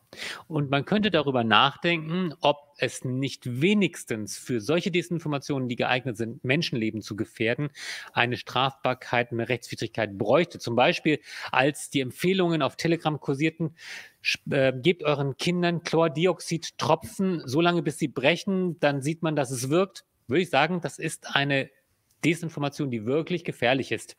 Mhm. Und wo es helfen würde, diese Information nicht weiter zu verbreiten. Wir hätten nämlich keine Handhabe. Allenfalls über das Ordnungswidrigkeitengesetz, so mit Ruhestörungen, also der gleichen Hausnummer 118, könnte man gegen Desinformation vorgehen. Könnte man machen. Aber wir tun uns schwer mit sowas, weil dann immer alle Leute sagen, aber die Meinungsfreiheit. Wenn ich sage, mhm. Chlordioxid ist gut für meine Kinder, oder schwarze Paste für meinen Hautkrebs, dann ähm, muss ich das doch sagen dürfen. Und Politiker tun sich wahnsinnig schwer, dann dagegen anzugehen. Also mit meinem Urteil heute für, in Sachen Kühners gibt es auch Leute, die sagen, du bist ein, äh, was sagt man da? Heute nennt man jeden Faschist. Das ist, äh, wenn ich für die Unterdrückung von bestimmten Beleidigungen eintrete. Aber mhm. Also insofern, das ist so grob die Lage und dadurch, dass in Amerika es anders geregelt ist, sind auch die Gemeinschaftsstandards der amerikanischen Unternehmen anders gestrickt. Und nebenbei ist es natürlich auch so, dass man äh, mehr Geld verdient mit Falschnachrichten und dem Diskurs um Falschnachrichten. Deshalb sagt Meta, ah, Falschnachrichten löschen ist blöd, macht doch lieber Gegenrede, macht eine Diskussion drüber, macht Traffic, dann haben wir viel mehr ja. Werbeplätze dafür. Wir vernetzen die Welt. Ja, dazu eine explizite Nachfrage, ähm, nämlich auch von, von Nicole im Chat. Und ich versuche sie mal jetzt in dem Patrick- und Welpen-Beispiel zu übersetzen. Also Nicole fragt, können PolitikerInnen so viele Desinformationen beispielsweise über das Bürgergeld raushauen, weil es keiner Person zugeordnet ist? Ja. Das würde zum Beispiel für mich bedeuten, äh, wenn jemand behaupten würde, alle, die so aussehen wie Patrick, die ertränken doch kleine Hundewelpen. Das wäre dann sozusagen in Ordnung. Oder ist Patrick das Entscheidende? Ja, und, und es gibt ja. Alle Würzburger ertränken Welpen. Was wäre wär, wär das so ein Ding? Ähm, kannst du mir genau sagen, was du meinst mit Würzburger? Meinst du Menschen, die in Würzburg sich zu diesem Zeitpunkt aufhalten oder mit der ersten Wohnsitz dort gemeldet sind? Weil die Staatsanwaltschaft Dresden würde sagen, ähm, der, die Gruppe ist nicht klar umrissen. Also der Reihe mhm. nach. Ähm, du darfst Fake News raushauen über das Bürgergeld. Wenn du es ähm, in Bezug setzt zu einer bestimmten Personengruppe, könntest du Volksverhetzung betreiben, aber nur mhm. dann, wenn die Personengruppe als Teil der Bevölkerung umrissen ist, umgrenzt ist. Da gab es mal ein Bild okay. von frierenden Flüchtlingen in Griechenland oder auf einer Insel. Und irgendjemand schrieb dann drunter, schickt sie nach Auschwitz, dann wird ihnen warm. Und jemand sagte, das ist eine Volksverhetzung. Aber dann sagte eine Staatsanwaltschaft, da ist die Gruppe nicht klar umrissen, weil wir wissen nicht genau, wer alles friert. Oh Gott, sauer. Oh. Nicht mehr viel ein. Also, ah. weil das Standardargument für die Abwehr der Volksverhetzung ist immer, die Personengruppe ist nicht klar umrissen. Und äh, das, da Okay, was ist, was ist, wenn ich sage, wenn ich sage, wir haben die ganzen ähm, also, nee, das, also mir, mir fallen einfach so viele Sachen aus, den, aus dem Diskurs der letzten 18 Monate ein, wo wir sagen, äh, wo gesagt wurde, dann irgendwie so, kleine Paschas sind ähm, schuld am Niedergang des politischen Systems. Klar, ist nicht klar umrissen. Die Strafbar, Oder halt, genau, definiert und genau, die dann Bürgergeldberechnung. Ja, genau, ich weiß, der, du redest. Genau, ja. wir haben auch ein Problem mit Ausländern, weil die sich die Zähne machen lassen und so. Ja, also da, da merkt man ja auch, wie solche, solche Sachen dann gebaut sind, damit wahrscheinlich Aber an der Stelle ein bisschen auch richtig, dass wir nicht immer mit der Strafrechtskeule Politik betreiben. Also ja, ich sage ja nur, wie es ist, dass das sozusagen juristisch nicht. Äh, Nicoles Frage war sehr berechtigt. Ich kann jeden Unsinn über Bürgergeldempfänger raushauen. Ich gerate an eine Grenze, wenn ich zum Beispiel sagen, Asylbewerber, das ist eine ziemlich klar umrissene ähm, Gruppe. Okay. Alle Asylbewerber gehören abgeschoben oder gehören vernichtet. Das ist eine Volksverhetzung. Ne? Mhm. Das wird jetzt gleich rausgeschnitten, als klärt jetzt mal noch die Ideen. Ja. Ähm, das sind Volksverhetzungen, wenn die Gruppe umrissen ist und eine Willkürmaßnahme dafür empfohlen wird. Und die finden wir auch gelegentlich. Aber es ist fast eher Zufall, dass der eine mal eine Grenze überschreitet oder auch nicht. Und die Grenzen verschieben sich auch im Diskurs und so weiter. Das kennen wir das Problem. Und ähm, aber die Leute sind besser geworden. Also die Leute ist jetzt auch nicht klar umrissen. Ähm, mhm. Die Leute, die davon leben, mit Desinformation, aber vor allem mit der Erzeugung von Hass und Ablehnung, ihr Geschäftsmodell zu betreiben, die sind schlauer geworden. Die haben vielleicht schon ein paar Vorstrafen kassiert oder äh, knapp dem entgangen. Die wissen, was sie sagen können und was nicht. Mhm. Das heißt hier auch nochmal die Nachfrage, dürfen Leute, die sich angegriffen fühlen, auf sowas Anklage erheben? Also auf, ich glaube, Anklage erheben darf da jeder, aber. Strafanzeige erstatten, ja. Genau. Und sollten sie auch, in der Tat. Ähm, es ist nur immer das, das Kriterium schwierig ist, die ähm, begrenzte die ähm, abgrenzbare Personengruppe. Der 130 Absatz 1 sagt Teile der Bevölkerung, da sind ein paar aufgezählt, aber es könnte jeder Teil der Bevölkerung sein, auch nicht, auch die nicht nach Geschlecht oder Rasse oder Volkszugehörigkeit bestimmt sind, wenn ich sie nur irgendwie umreißen könnte. Mhm.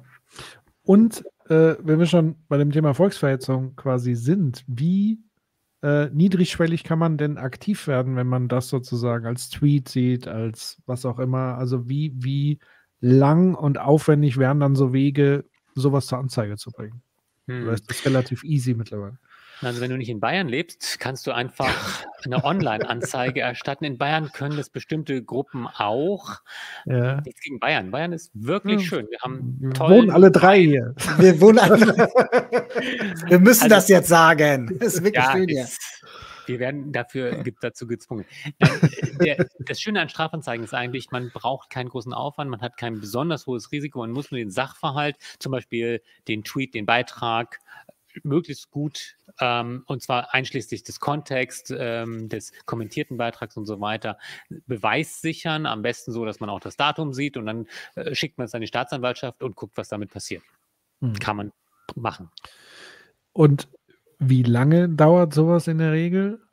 Also ich habe ja damals 2016 das Ermittlungsverfahren, was du in der Anmoderation erwähnt hast, gegen Mark mhm. Zuckerberg mhm. in die Wege geleitet und äh, die, die Fälle paar tausend, die wir da gesammelt hatten, die sind dann durch die Gegend gegangen, durch verschiedene Staatsanwaltschaften und das ist so ein bisschen wie Flaschenpost. Ähm, dann kommt dann irgendwann fünf, sechs Jahre später mal eine Nachfrage, hallo, wir haben ihr Ihre Anzeige, haben Sie noch den Original-Screenshot daraus, so aus der Time-Kapsel. Das kann einige Jahre dauern, kann aber auch schneller gehen.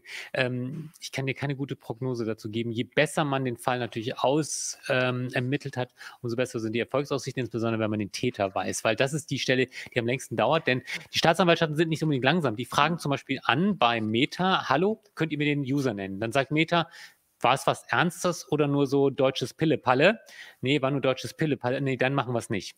Dann müsst ihr bitte das ähm, Ersuchen über den diplomatischen Weg nach Irland schicken und die antworten euch dann, dass es für Pillepalle halten. Mhm. Und solche Akten lese ich die, nicht die ganze Zeit, aber so steht es dann halt in den Akten drin, dass, und so vergeht da die Zeit. Hm. Das also aber lieber über gewonnene Prozesse sprechen. nee, das ist ja gar nicht mal, das ist gar nicht mal, das ist gar nicht mal ein Stimmungsthema. Es ist eher so etwas, weil wir uns natürlich auch mal hier sehr viel über ähm, also es ist ja nicht so, dass wir sagen, Gesellschaft muss irgendwie mit dem, mit irgendwie dem Strafrecht erkämpft werden oder wir sollen halt irgendwie ständig uns verklagen. Das ist ja gar nicht unser, unser Ding.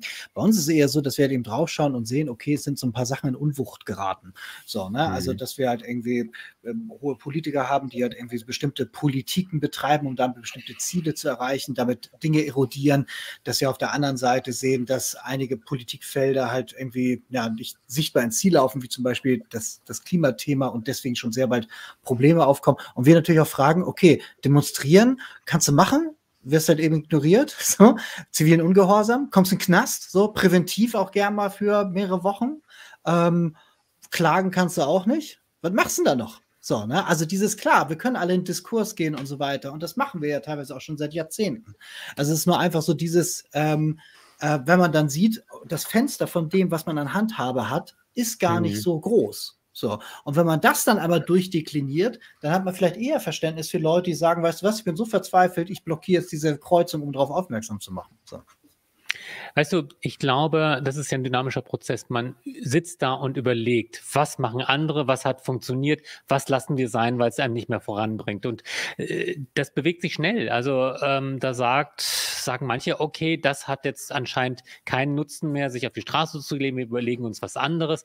Da gibt es ja Aktionspläne. Und wenn du mich jetzt als Jurist fragst, fragst, da gibt es schon so ein paar Ansätze, das war vorhin ja nur so ganz spontan, wo man mal probieren könnte, Musterklagen durchzuführen vor Verwaltungsgerichten. Die muss ja nicht gleich ein Strafgericht sein. Selbst Zivil, ähm, selbst Unternehmen zu verklagen, nicht aus dem 21, aus dem 20a, kann Sichtbarkeit erzeugen, weil du einen Neuigkeitseffekt hast, weil du damit Medien dazu zwingst, sich mit der Argumentation auseinanderzusetzen und zu sagen, oh, das ist ja eigentlich verrückt, dass das geht oder nicht geht oder dass das der Sachverhalt ist. Ja? So wie die deutsche Umwelthilfe immer wieder Klagen macht und die haben halt auch keine Schmerzen, mal Sachen auszuprobieren, die am Schluss nicht funktionieren. Dann überlegen die sich was anderes. Ne? Gibt es eigentlich schon Lawyers for Future? Ja, gibt es. Ja, sehr gut. Ja. Dann sollen die sich doch mal auch äh, damit. Genau darüber mit uns mal zusammensetzen und dann genau, mal, mal nachwirken. Ähm, ich würde gerne nochmal anknüpfen zu äh, äh, dem Thema A, dieser Volksverhetzung, B, ähm, wir haben ja noch so diesen großen Themenblock, äh, mögliche Verbotsverfahren und so mhm. weiter. Was wäre denn bei einer erfolgreichen ähm, ja, Durchführung oder äh, äh ja, Vollzug bei Volksverhetzung, was sind dann die Folgen der jeweiligen Person? Was hat die Person zu erwarten?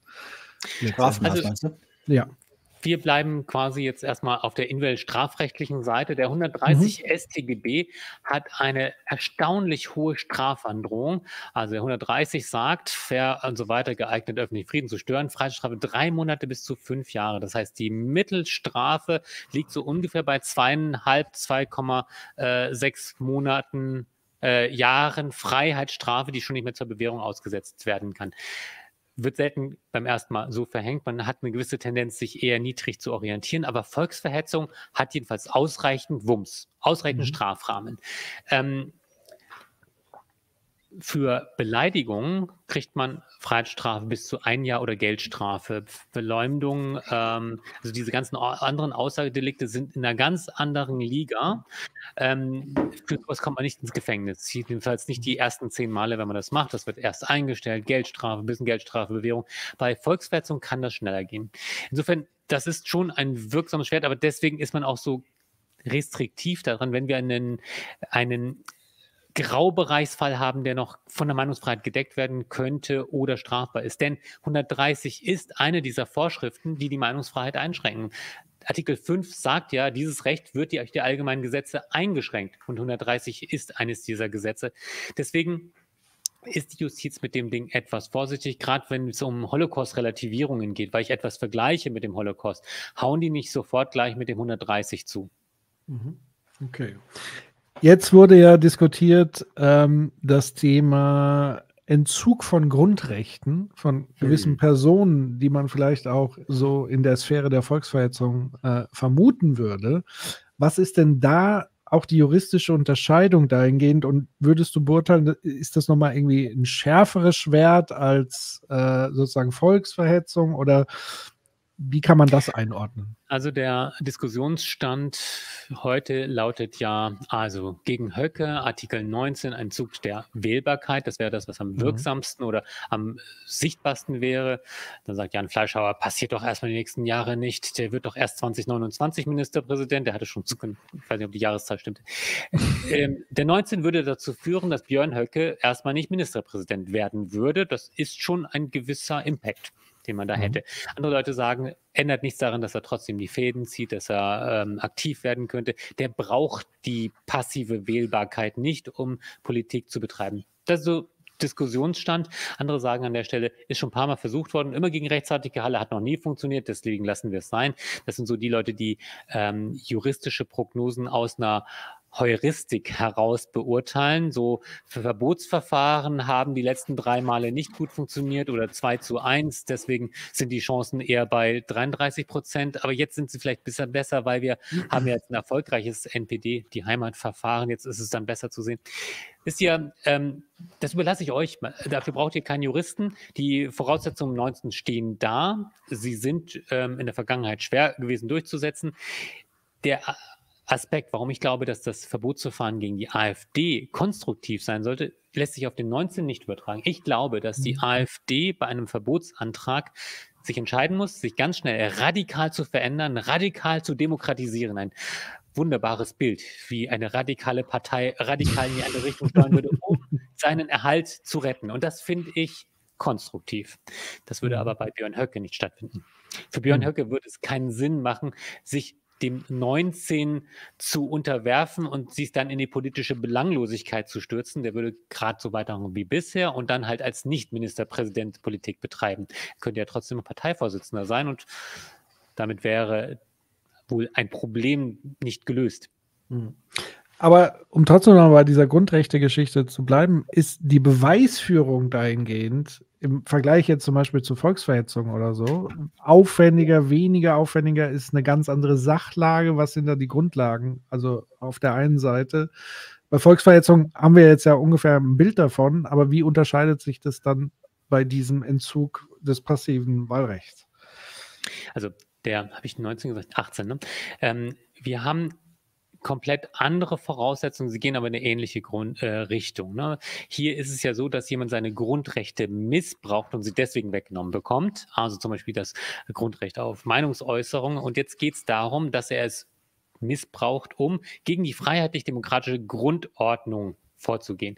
Mhm. Das ist jetzt wiederum eine Gemeinsamkeit zum 21. Da geht es auch um die freiheitlich-demokratische Grundordnung. Also der Schutzzweck ist ein ähnlicher und wir brauchen beim 18 nur ein Missbrauch. Und das ist jetzt an sich gesehen nicht so viel wie beim 21, wo wir die Potenzialität haben, dass eine Partei wirklich darauf ausgeht, um diese Grundordnung zu beseitigen. Das heißt, ähm, es ist schwer miteinander zu vergleichen, weil auf der einen Seite haben wir eine Person, auf der anderen Seite eine Partei, wo man alle Personen zurechnen kann, die für die Partei aktiv sind. Ähm, wenn wir herausfinden, dass Höcke gegen die freiheitlich-demokratische Grundordnung wirkt und darauf hinarbeitet, sie zu abzuschaffen und die Partei ihn nicht bremst, dann muss sie sich Höcke zurechnen lassen. Dann können wir auch gleich ein 21 machen. Hm. Ähm, Andererseits muss ich für den 18 wirklich diese Verletzungshandlung einer Person zuordnen. Und da reicht es nicht aus, einfach zu sagen, der hat mal dies und jenes gesagt. Der hat gesagt, wir brauchen, also ich will jetzt nicht die Zitate alle runterrasseln, aber die stehen ja auch in einem Kontext. Und die lassen sich auch einordnen, so dass man unter Anwendung der Meinungsfreiheit vielleicht auch zum Ergebnis kommt, ja, es ist zwar eine Position, die radikal ist, aber sie ist immer noch von der Meinungsfreiheit gedeckt. Das wird ein harter Weg. Ähm, mehr Material würde man meines Erachtens finden bei einem Parteiverbots- oder Finanzierungsentzugsverfahren. Mhm. Und wer müsste jetzt sozusagen dieses Parteiverbotsverfahren anstoßen? Also was ist dafür notwendig? Drei Organe plus eins. Okay. Bundestag, Bundesrat, Bundesregierung. Und das, was man immer vergisst, ist, dass im Bundesverfassungsgerichtgesetz auch Landesregierungen stehen, die gegen einen Landesverband einen solchen Antrag stellen können. Also normalerweise für die Bundes-AfD, die drei, Bundestag, Bundesrat, Bundesregierung, im NPD-Verfahren haben sie sich auch alle drei zusammengetan, was besser aussieht, wenn man gemeinsam vorgeht. Landesregierung gegen einzelnen Landesverband. Also natürlich könnte man sagen, die drei auf Bundesebene könnten auch gegen einen einzelnen Landesverband vorgehen, nach dem Motto, nehmen wir doch erstmal die, die gesichert rechtsextrem sind Wobei, warum? Damit wir nicht das Kind mit dem Bade ausschütten und die freundlichen saarländischen AfDler dann mit verbieten. Äh, das ist eine politische Frage. Das können die sich selbst aus. Ich weiß nicht, wie freundlich die im Saarland sind. Ich habe die noch nicht näher analysiert. Aber theoretisch könnte natürlich auch Herr Ramelow sagen, Landesregierung, lass uns mal den thüringischen AfD-Verband verbieten. Spannende Sache. Oder Herr Söder. Also ehrlich gesagt, die gesicherte rechtsextreme Ausrichtung ist nicht Voraussetzung, das ist nicht die nötige Vorstufe, denn das, was wir in Bayern erlebt haben, dass wir alle für einen, alle, alle für einen, einer für alle ähm, in Sachen Halember, das ist echt Material. Also mhm. äh, was da in Würzburg oder hinsichtlich des Würzburger Abgeordneter passiert ist, Himmlerbefehl über dem Bett, ähm, Hitler groß, wer weiß, wissen wir nicht genau, warten wir ab, was ermittelt wird. Ähm, Haftbefehl ist ja gerade aufgehoben worden, so fair ist die Justiz, weil keine Verdunklungsgefahr mehr besteht. Mhm. mhm. Aber das bedeutet sozusagen, also ich habe jetzt verstanden, diese Einordnung auch vom Verfassungsschutz und so weiter, ähm, das ist keine Voraussetzung. Das heißt, das wird dann eher als Indiz gehandhabt und ich kann aber auch jede Form von anderen Indizien wie du sie gerade genannt hast, ins, ins Feld führen letztlich. Und da ist ja so die Frage, äh, deswegen habe ich gestern ja diese 300, nicht 300 Seiten, 100, wie viel sind es? Ähm, 2 auf 1 ausgedruckt, 127 Seiten Urteil des Bundesverfassungsgerichts. Ja, das können jetzt alle lesen, wenn ich das so hochhalte, ne? total sinnlos. äh, aber es macht irgendwie einen seriösen Eindruck, wenn man. Äh, es wirkt immer gut. also, Der liest äh, viel. äh, also Urteil Bundesverfassungsgericht zu dem Entzugsverfahren. Äh, das, was ich bemerkenswert fand, ist, welche Beweismittel in diesem aktuellen Verfahren herangezogen worden sind. Und zwar eben nicht nur Parteiprogramm, das ist bei der AfD relativ unverdächtig. Das ist so unverdächtig, dass die meisten AfD-Anhänger es nicht mal unterschreiben würden. Da stehen so Sachen drin wie, äh, machen wir nur mit den kooperierenden Ländern, da kann man gar nichts abschieben. Da geht keine Remigration mit dem Programm. Aber was das Bundesverfassungsgericht sich auch angeschaut hat, waren Äußerungen von Parteivorsitzenden, aber auch Facebook-Posts von Kreisverbänden. Hoppla, so weit runter geht es und schon in der 2017er Entscheidung der letzten NPD-Entscheidung hatte man gesagt, dass selbst Äußerungen von einfachen Parteimitgliedern dann relevant sind, wenn sich die Parteiführung davon nicht distanziert. Also wenn beispielsweise ein Herr Lember oder jemand, der nicht mal Landtagsabgeordneter ist, äh, sagen würde, Deutschland den Deutschen, lasst uns alle, die nicht arischer Herkunft oder ähm, heute spricht man nicht mehr von Ariern, sondern von Autoron und so, Passdeutsch genau, und keine Ahnung, ja. abschieben, mhm. dann muss sich die Parteiführung entscheiden, isoliere ich den. Es reicht nicht aus zu sagen, wir sehen das anders, sondern entferne ich den aus der Partei mit einem Verbots-, mit einem Parteiausschlussverfahren, schreibt ausdrücklich das Gericht oder nicht. Wenn ich sie nicht entferne, dann habe ich mich nicht ausreichend distanziert, dann muss ich es mir zurechnen lassen. Und mhm. damit ergibt sich echt eine Menge Material. Wie ist es mit diesen ganzen, es gab ja ganz viele journalistische Aufklärungsarbeit, zuletzt ja Korrektiv und so weiter, aber mhm. auch sowas wie geleakte Chatprotokolle aus der parteiinternen ja. WhatsApp-Gruppe. Ist das als Indiz zugelassen oder ist das rechtswidrig, weil es so ein Leak ist und eigentlich Privatsphäre und so weiter unterliegt? Also wir haben natürlich Beweisregeln und das Bundesverfassungsgerichtsgesetz verweist dann am Schluss auf die STPO, das heißt wir haben Verwertungsverbote, man müsste also erst einmal sauber ermitteln, war das wirklich von denen? Wer war denn da aktiv? Und das kann natürlich Schwierigkeiten ähm, erzeugen, muss es aber nicht. Also man muss dann halt vielleicht einfach mal Zeugen befragen. Aber zunächst mal ist das ein Ansatz für eine Ermittlung. Ein Chatprotokoll, ein Screenshot kann gefaked, gefälscht sein. Wir wissen nicht genau, wer dahinter wirklich aktiv war, aber oft ist es ja bei solchen Chats so, dass da sehr viele Leute sind. Viele, die mhm. als Zeugen in Frage kommen, dann befragt man die halt. Deshalb dauert das halt auch so lange. Mhm. Aber die Ansatzpunkte, wurde darüber das und jenes gesagt oder was auf Social Media gepostet wurde, wenn es ähm, von der betreffenden Person auch später anerkannt wird, wie zum Beispiel das mit der Pflicht zum Eizellen abgeben. Das habt ihr mitgekriegt. Ähm, da ging ja vorgestern äh, von einem angeblichen, jetzt nicht mehr AfD-Mitarbeiter, dieser mhm. Tweet dass er Meinung war, Männer zum, zum Wehrdienst und Frauen untersuchen und wenn sie gut genug sind, dann Eizellen entnehmen, auch gegen ihren mhm. Willen. Sagt er später, war ich nicht. Aber er distanziert sich nicht, er sagt nicht, er hat das nicht geschrieben. Das heißt, mhm. dort hätten wir wohl eine Beweismöglichkeit für diese Äußerung, wenn man sie wiederum zurechnen kann. Ich weiß nicht, ob der Mensch jetzt wirklich der Partei zugerechnet werden kann. Mhm. Ähm, das bedeutet aber letztendlich im Grunde genommen können wir als Zivilgesellschaft, wenn wir sozusagen ein Parteienverbot anstreben, ja dann tatsächlich nur den indirekten Wege gehen, so wie es ja jetzt tatsächlich passiert, also wo über eine Million Menschen geschätzt, äh, wenn nicht sogar noch ein paar mehr, die letzten Tage und fast mittlerweile Wochen sozusagen auf die Straße gehen und genau das einfordern würden. Das mhm. ist doch da, dann der eigentliche Weg in der Zivilgesellschaft, wenn ich sozusagen nicht Teil des Bundestages, des Bundesrates, einer Landesregierung bin, ist das die einzige Option eigentlich. Also es kann nur, so wie ich es jetzt richtig verstanden habe, forciert werden aus der äh, exekutiven, schrägstrich legislativen, also der Politik dem Politik. Also schön wäre es ja, ähm, die Verfassungswidrigkeit wäre eine Eigenschaft, die man auch inzident prüfen könnte in irgendeinem anderen, mhm. zum Beispiel zivilrechtlichen Verfahren. Das hat ja. man oft, dass man sowas inzident prüfen kann. Also, mhm. dass man sozusagen indirekt das vor Gericht zu einer Klärung bringt. Geht hier schwer. Äh, und selbst wenn es ginge, würde es nicht die Folge haben eines Parteiverbots. Aber ich glaube, da ist in den letzten Tagen was ins Rutschen gekommen. Denn ist ja nicht so, dass jetzt Olaf Scholz vor die Mikrofone tritt und sagt, hallo, ich habe Führung bestellt, äh, wir planen jetzt hier die Vorbereitung eines Verbotsverfahrens. Denn selbst wenn es so wäre, wenn er das sich ausgedacht hätte, oder jemand anders, der Bundesrat oder wer auch immer, ein Hendrik Wüst für den Bundesrat, der ist in letzter Zeit gerade erstaunlich aktiv geworden, dann würden die damit erst dann an die Öffentlichkeit treten, wenn sie ihre V-Leute abgezogen haben und ihr Material beisammen haben. Mhm. Jetzt müssen wir deswegen mal gucken, wer wird eigentlich demnächst alles abgeschaltet? Das klingt sehr dramatisch für mhm. Menschen. Ähm, weil das Playbook ist ja vom Verfassungsgericht schon entworfen. Da steht ja genau drin, wie bei einem Kochrezept. Man nehme und dann mache man erstmal, dann lasst man ruhen und so weiter. Wir können dort und dort weiter beobachten. Und wir können ja sehen, ob das Playbook betrieben wird.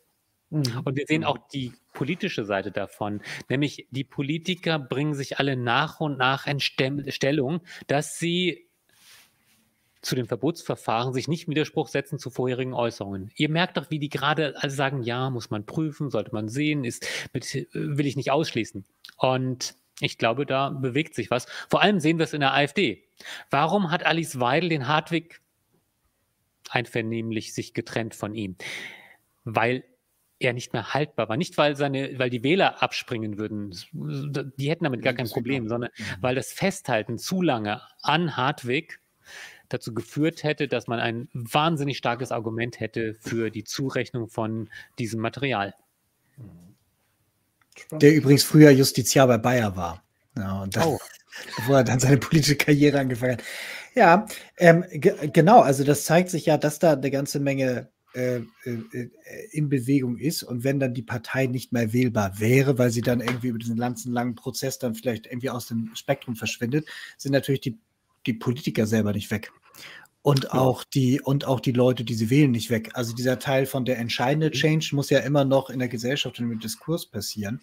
Mhm. Ähm, äh, und äh, was würde denn, also dieses angenommen zum Beispiel, man würde jetzt sagen, okay, die Hülle ist jetzt tot wenn sich jetzt Weidel, Höcke und so weiter einfach dann einen Sitz weiterstellen, andere Farbe anmalen und sagen, wir sind jetzt die Partei für ein neues Deutschland, so PND-Fahne hochziehen und dann sich quasi dann damit. Wäre das möglich oder wäre das dadurch dann auch mit ausgeschlossen? Weil ansonsten macht ja diese, wir wissen ja, wer die, wer die Gesellen sind und was sie vorhaben. Ja. Und also. Also würde man die Organisation im Grunde genommen übernehmen für eine neue Organisation, dann wäre die mit verboten als Ersatzorganisation. Also ah, okay. einfach nur äh, die Fahnen umhängen, die Büros äh, umschreiben, das würde nicht reichen.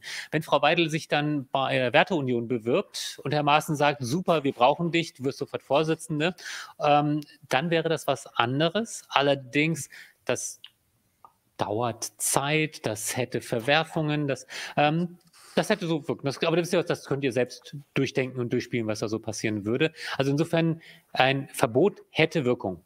Und ich glaube ja nicht, dass alle 20, 25 Prozent, die die wählen, auch tatsächlich für eine Remigration von Deutschen stehen. Ähm, ich glaube schon, dass, und deswegen glaube ich auch, dass die AfD sich radikal demokratisieren könnte. Zwar unter Verlust von einigen Wählern, aber fairer Deal. Äh, wer eine demokratische Partei, du wirst trotzdem noch von einigen Leuten gewählt, konkurrierst mit anderen konservativen Parteien, darfst dafür aber fortbestehen. Kann man mhm. noch drauf ankommen lassen. Also, dass dieses, ja. Äh, Entschuldigung, ich weiß natürlich ja. klar, dass dieser, dieser, der Auslöser des Ganzen natürlich jetzt seit eben deren, deren Konferenz da war und so, ne? Mhm. Aber dieses, dass sie das vorhaben und auch die Identitären das vorhaben, das wissen wir ja schon seit Jahren. Also, ja, ich meine, Björn, Björn Höcke hat das in seinem Buch ja selber geschrieben und das ist im Prinzip ja, so, also der, der, der, der plündert ja auch nur deutsche Geschichte als Geschichtslehrer. So, wenn man dann irgendwie so guckt, wie war denn die Situation damals in den 20ern und den 30ern? So, ne, mhm. ne, in dem, in dem ersten Parteiprogramm der NSDP standen ja auch sehr viel blumige Versprechen drin. So, da war von, von Weltkrieg und, und Holocaust und Madagaskar-Plänen ja auch noch nichts zu hören. So, ne? Also dieses, ich verstehe, dass sich das jetzt daran entzündet, aber ehrlich gesagt, so dieses, was sie langfristig vorhaben, und das ist ja ein langfristiges Projekt gewesen, ne? wir wollen hier ethnische Säuberung auf deutschem Boden, dem folgt ja vorher noch eine ganze Menge mehr. Und das, was da vorher kommt, ist ja auch schon an sich gruselig, wo sie sagen, okay, wir wollen Rente abschaffen, wir wollen Sozialstaat abschaffen, wir möchten dafür sorgen, dass äh, irgendwie Frauen irgendwie reproduktive Rechte entzogen werden und so weiter. Also das sind ja wirklich so harte, im Kern so übertrieben, ja nicht mal mehr konservative, radikal konservative äh, Sachen, die wir auch aus dem, aus dem irgendwie von der Republikanischen Partei aus den, aus den Staaten kennen, ja kennen. So, also was ich sagen will, ist halt, ähm, ich, ich, ich finde das schon richtig, dass sich das jetzt daran entzündet, aber der Aufreger ist für mich eigentlich die ganze Zeit schon dieses Grundprogramm, wofür die generell stehen. Und Teile davon sind schon im Diskurs ja drin und werden gerade auch politische Projekte. Mhm. So, und, und äh, das finde ich, das geht dabei immer so ein bisschen unter, nach dem Motto, okay, wenn wir jetzt die Blauen weg sind, dann ist dieses ganze Gift weg, aber es ist ja schon da. Ja, aber es war eine Nische. Eigentlich, was du da beschreibst, ist doch ein mediales Wunder. Äh, schauen wir es mal positiv optimistisch an. Es war die ganze Zeit da, diese Lehre, und man könnte fast sagen, es interessiert keinen. Und jetzt auf einmal mit einer gewissen ich meine, die AfD sagt, es ist eine Kampagne. Und vielleicht hat sie recht, es ist ein wenig, ähm, ges, naja, nicht definiert, inszeniert ist es nicht, weil es ist ja wirklich passiert, aber die Platzierung, die Aufmachung, die ähm, Absicherung, dass man alle um Stellungnahmen bittet, die dann dazu führt, dass den Leuten es auf einmal klar wird, das war doch erstaunlich. Wer hätte gedacht, dass das funktioniert? Weil geschrieben, ich habe jetzt gerade mal hier mit meiner, hey, guck mal, meine oh, Kamera, cool. das ist ähm, ähm, da steht es doch schon seit letztem Sommer, Remigration der nicht integrationswilligen, weil da oben steht drin, wir wollen eigentlich 25 Millionen äh, Deutsche kommen ins Land und 15 davon sind deutsche Staatsangehörige, die gehen nicht freiwillig und deswegen muss man sie halt so lange quälen, bis sie freiwillig gehen. Und äh, wie macht man das? Nicht mit polizeilichen Maßnahmen, steht dann hier, führen zur Remigration, sondern nur ein sondern nur ein sich seiner kulturellen Identität bewusstes Volk aus ja, alteingesessenen ja. und sich neu angeschlossen, die selbstbewusst seine Ordnung im eigenen Territorium durchsetzt. Äh, das ist nicht neu. Ja, das ist äh, rausgekommen und weißt du was, äh, wenn, wenn dann ähm, Andreas Kemper das Ding liest und sagt, da steht nichts Neues drin, das ist nur abgeschrieben ja. von den anderen Büchern. Ne? Aber es steht schon da. Also so gesehen, Beweisführung an der Stelle, ey, kein Problem, das Ding, äh, das kann man kaufen. Das, also man muss es einfach nur sich die, die Schmerzen antun, das Ding durchzulesen. Mhm. Bevor ich das große Feld nochmal aufmache, du hast ja gesagt, selbst wenn das scheitert, ist es sozusagen im Sinne der Demokratie. Bevor wir das sozusagen nochmal diskutieren und beleuchten, noch eine Frage, die mir eingefallen ist bei, bei äh, äh, Bernd Höcke, ist äh, tatsächlich er ist ja äh, äh, Beamter ähm, immer noch. Also er ist ja tatsächlich Lehrer. Wie hm. ist das denn eigentlich vereinbar? Ich habe mal irgendwann gelernt, dass sozusagen auch gerade in der Schule sozusagen eine gewisse politische Neutralität und so weiter äh, irgendwie gewahrt sein muss als Beamter. Wie ist das denn eigentlich juristisch vereinbar? Das ist, ist das also, ausgesetzt oder ich? ich wie, ja, wie ich glaube, es ist ausgesetzt. Patrick, an der Stelle Beamtenrecht nicht mein Thema. Okay, Worüber ich was sagen kann, ist das Thema Neutralitäts- und Sachlichkeitsgebot, weil das ist ein Vehikel, was natürlich vor allem von der AfD selbst transportiert wird, um zu verhindern, dass sie kritisiert werden. Aber jetzt kann man natürlich nicht sagen, wir wenden Grundrechte nur an, wenn sie uns gefallen. Es steht auch der AfD zu, sich darauf zu berufen, Neutralitätspflicht. Ähm, das ist nämlich das Vehikel, mit dem sie immer gegen Regierungsmitglieder oder Politiker vorgehen, um zu sagen, ihr dürft nicht sagen, dass wir eine Nazi-Partei sind, jedenfalls nicht in amtlicher Eigenschaft. Deswegen muss der Herr Wüst ganz genau aufpassen, dass er auf seinen Bildern ein CDU-Logo drauf hatte und nicht Nordrhein-Westfalen, mhm. dass er nicht als Ministerpräsident sagt, die AfD ist eine Nazi-Partei. Ob das schlau ist, so zu formulieren, ist eine andere Sache.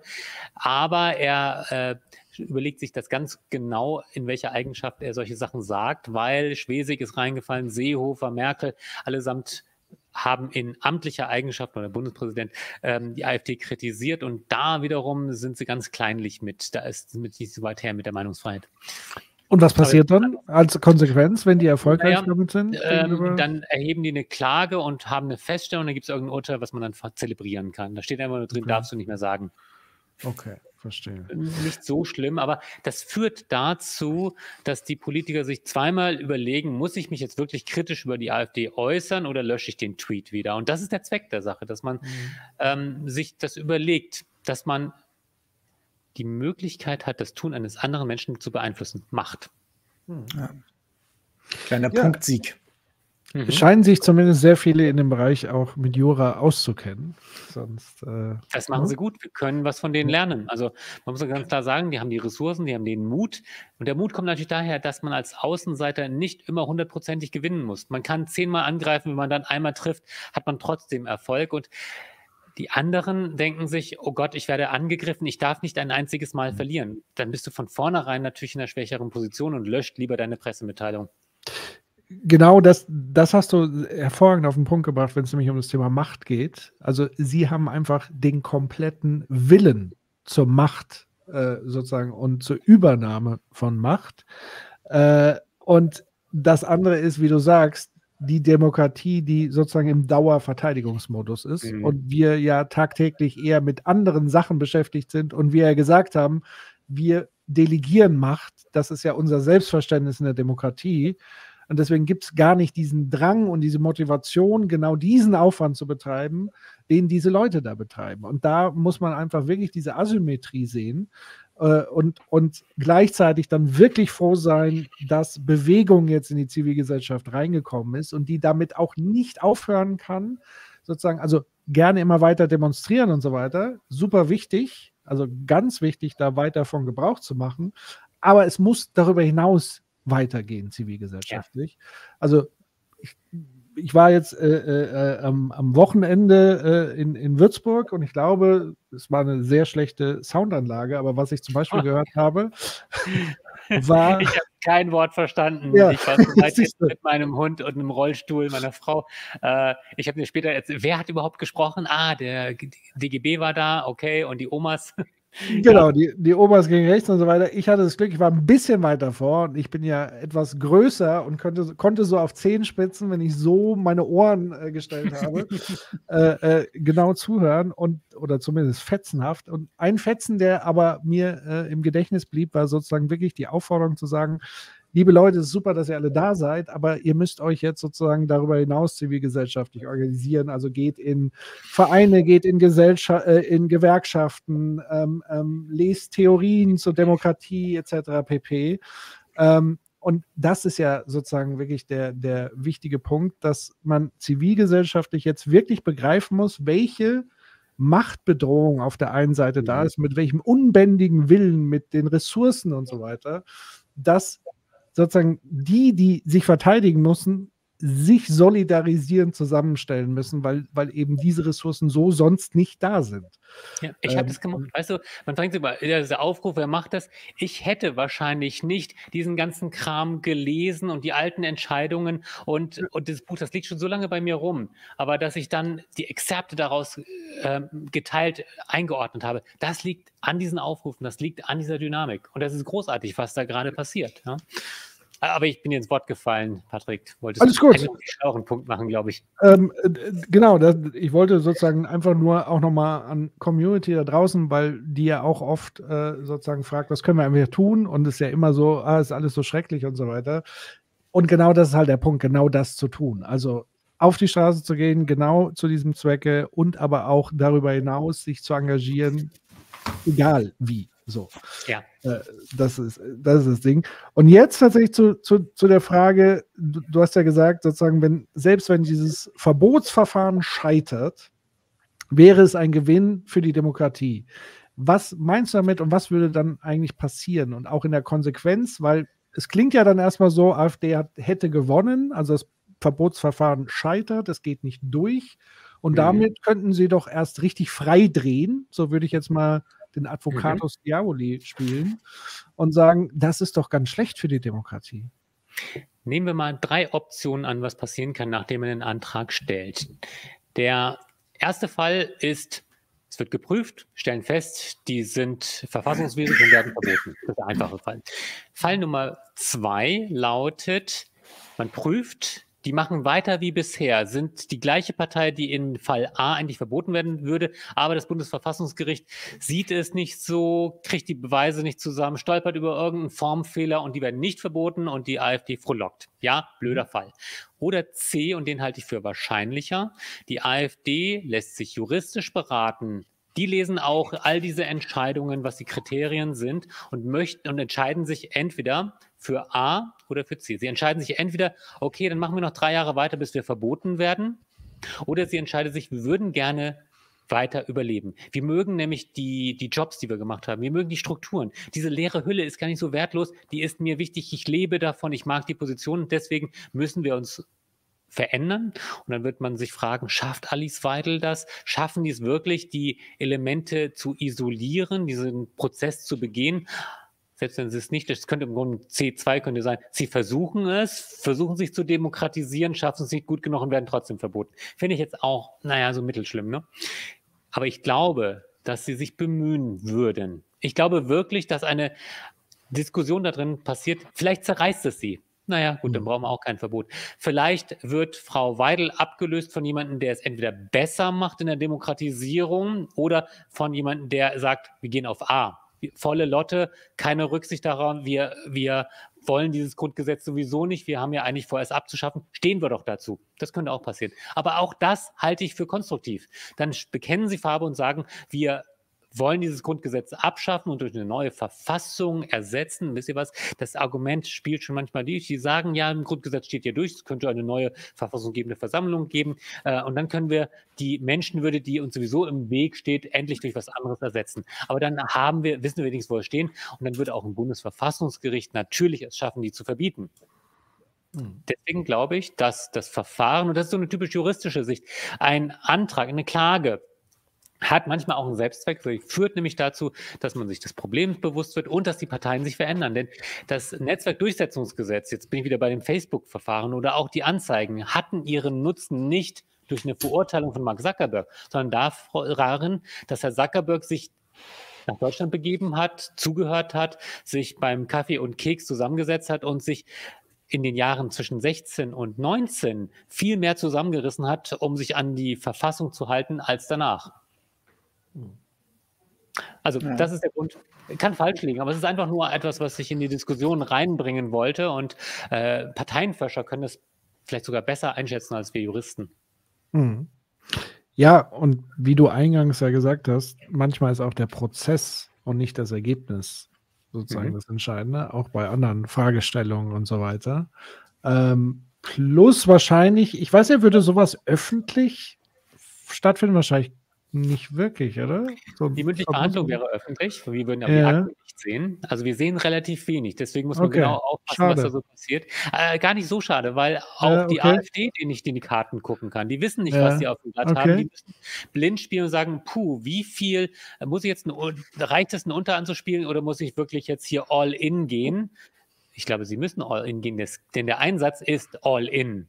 Der mhm. Einsatz ist, ihr existiert damit nicht mehr. Deswegen würde ich auch sagen, lieber den 21.2, also gleich das Ver Verbotsverfahren, statt nur das, wir nehmen euch ein bisschen Geld für sechs Jahre weg. Das ist immer auf sechs Jahre begrenzt, weil da könnte es sein, also was Markus Söder angedeutet hat, lass uns lieber das kleine Verfahren machen, dann ähm, sind vielleicht die Hürden nicht so groß und das hat ja zumindest bei der NPD funktioniert. Die materiellen Voraussetzungen sind nicht so unterschiedlich. Wenn du bei der AfD ein Finanzierungsverbotsverfahren nach 21.3 durchsetzt, dann würdest du auch das Verbotsverfahren durchbringen, weil der einzige Unterschied zwischen den beiden ist die Potentialität.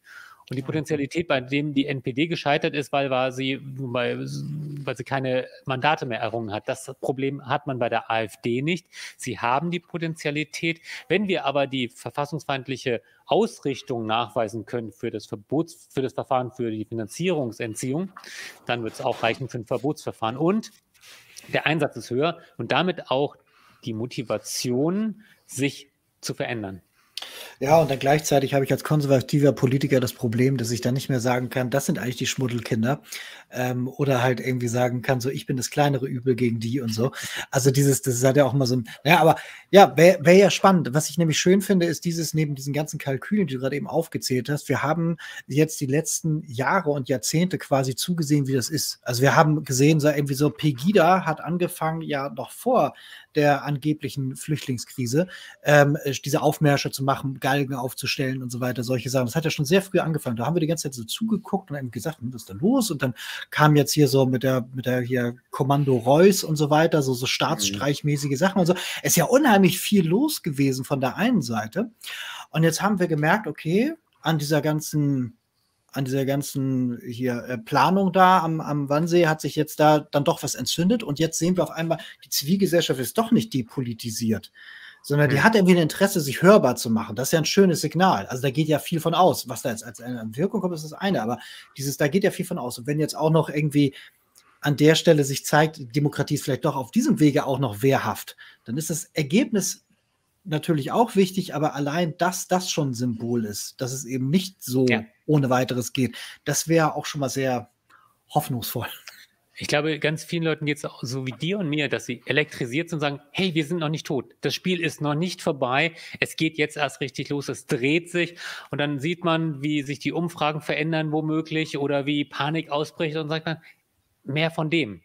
Mhm. Die ganzen letzten Monate waren wir im Hintertreffen, wo wir sagen, es wird immer weiter verschoben, es kommen immer neue Sachen auf, ähm, äh, immer radikaler. Und was wir auch gesehen haben, ist, wie kann man es wagen, so ein Buch rauszubringen, was man bewirbt mit, wir stehen für ein neues Verständnis der Menschenwürde. Wo ich sagte, Leute, äh, sind wir schon so weit, dass man sowas rausbringen kann und trotzdem aufgestellt wird als Spitzenkandidat? Die Reihenfolge war etwas anders, glaube ich. Ähm, und jetzt sieht man, ihr habt das Blatt überreizt ihr müsst jetzt nochmal von vorne beginnen, ihr müsst euch mal überlegen. So, es sei denn, wir verlieren das Momentum und sagen, alles gut, wir werden den Gegner politisch stellen. Also dieses politisch stellen von Anno was weiß ich was, äh, ja, das hat ja super funktioniert bisher.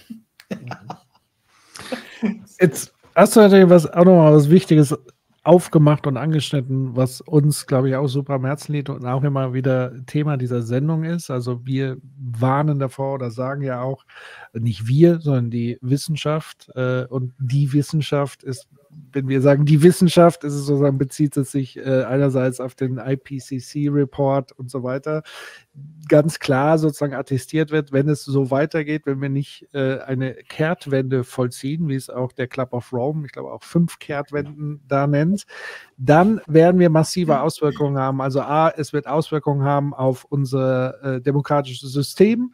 Ähm, wir werden ja auch sowas wie Verteilungskämpfe haben und wir werden vor allen Dingen Massenfluchtbewegungen erleben aus Gebieten, wo einfach nicht mehr existenzfähig ja, man eine Zukunftsperspektive hat oder auch gar nicht mehr überleben kann, richtig physisch und praktisch.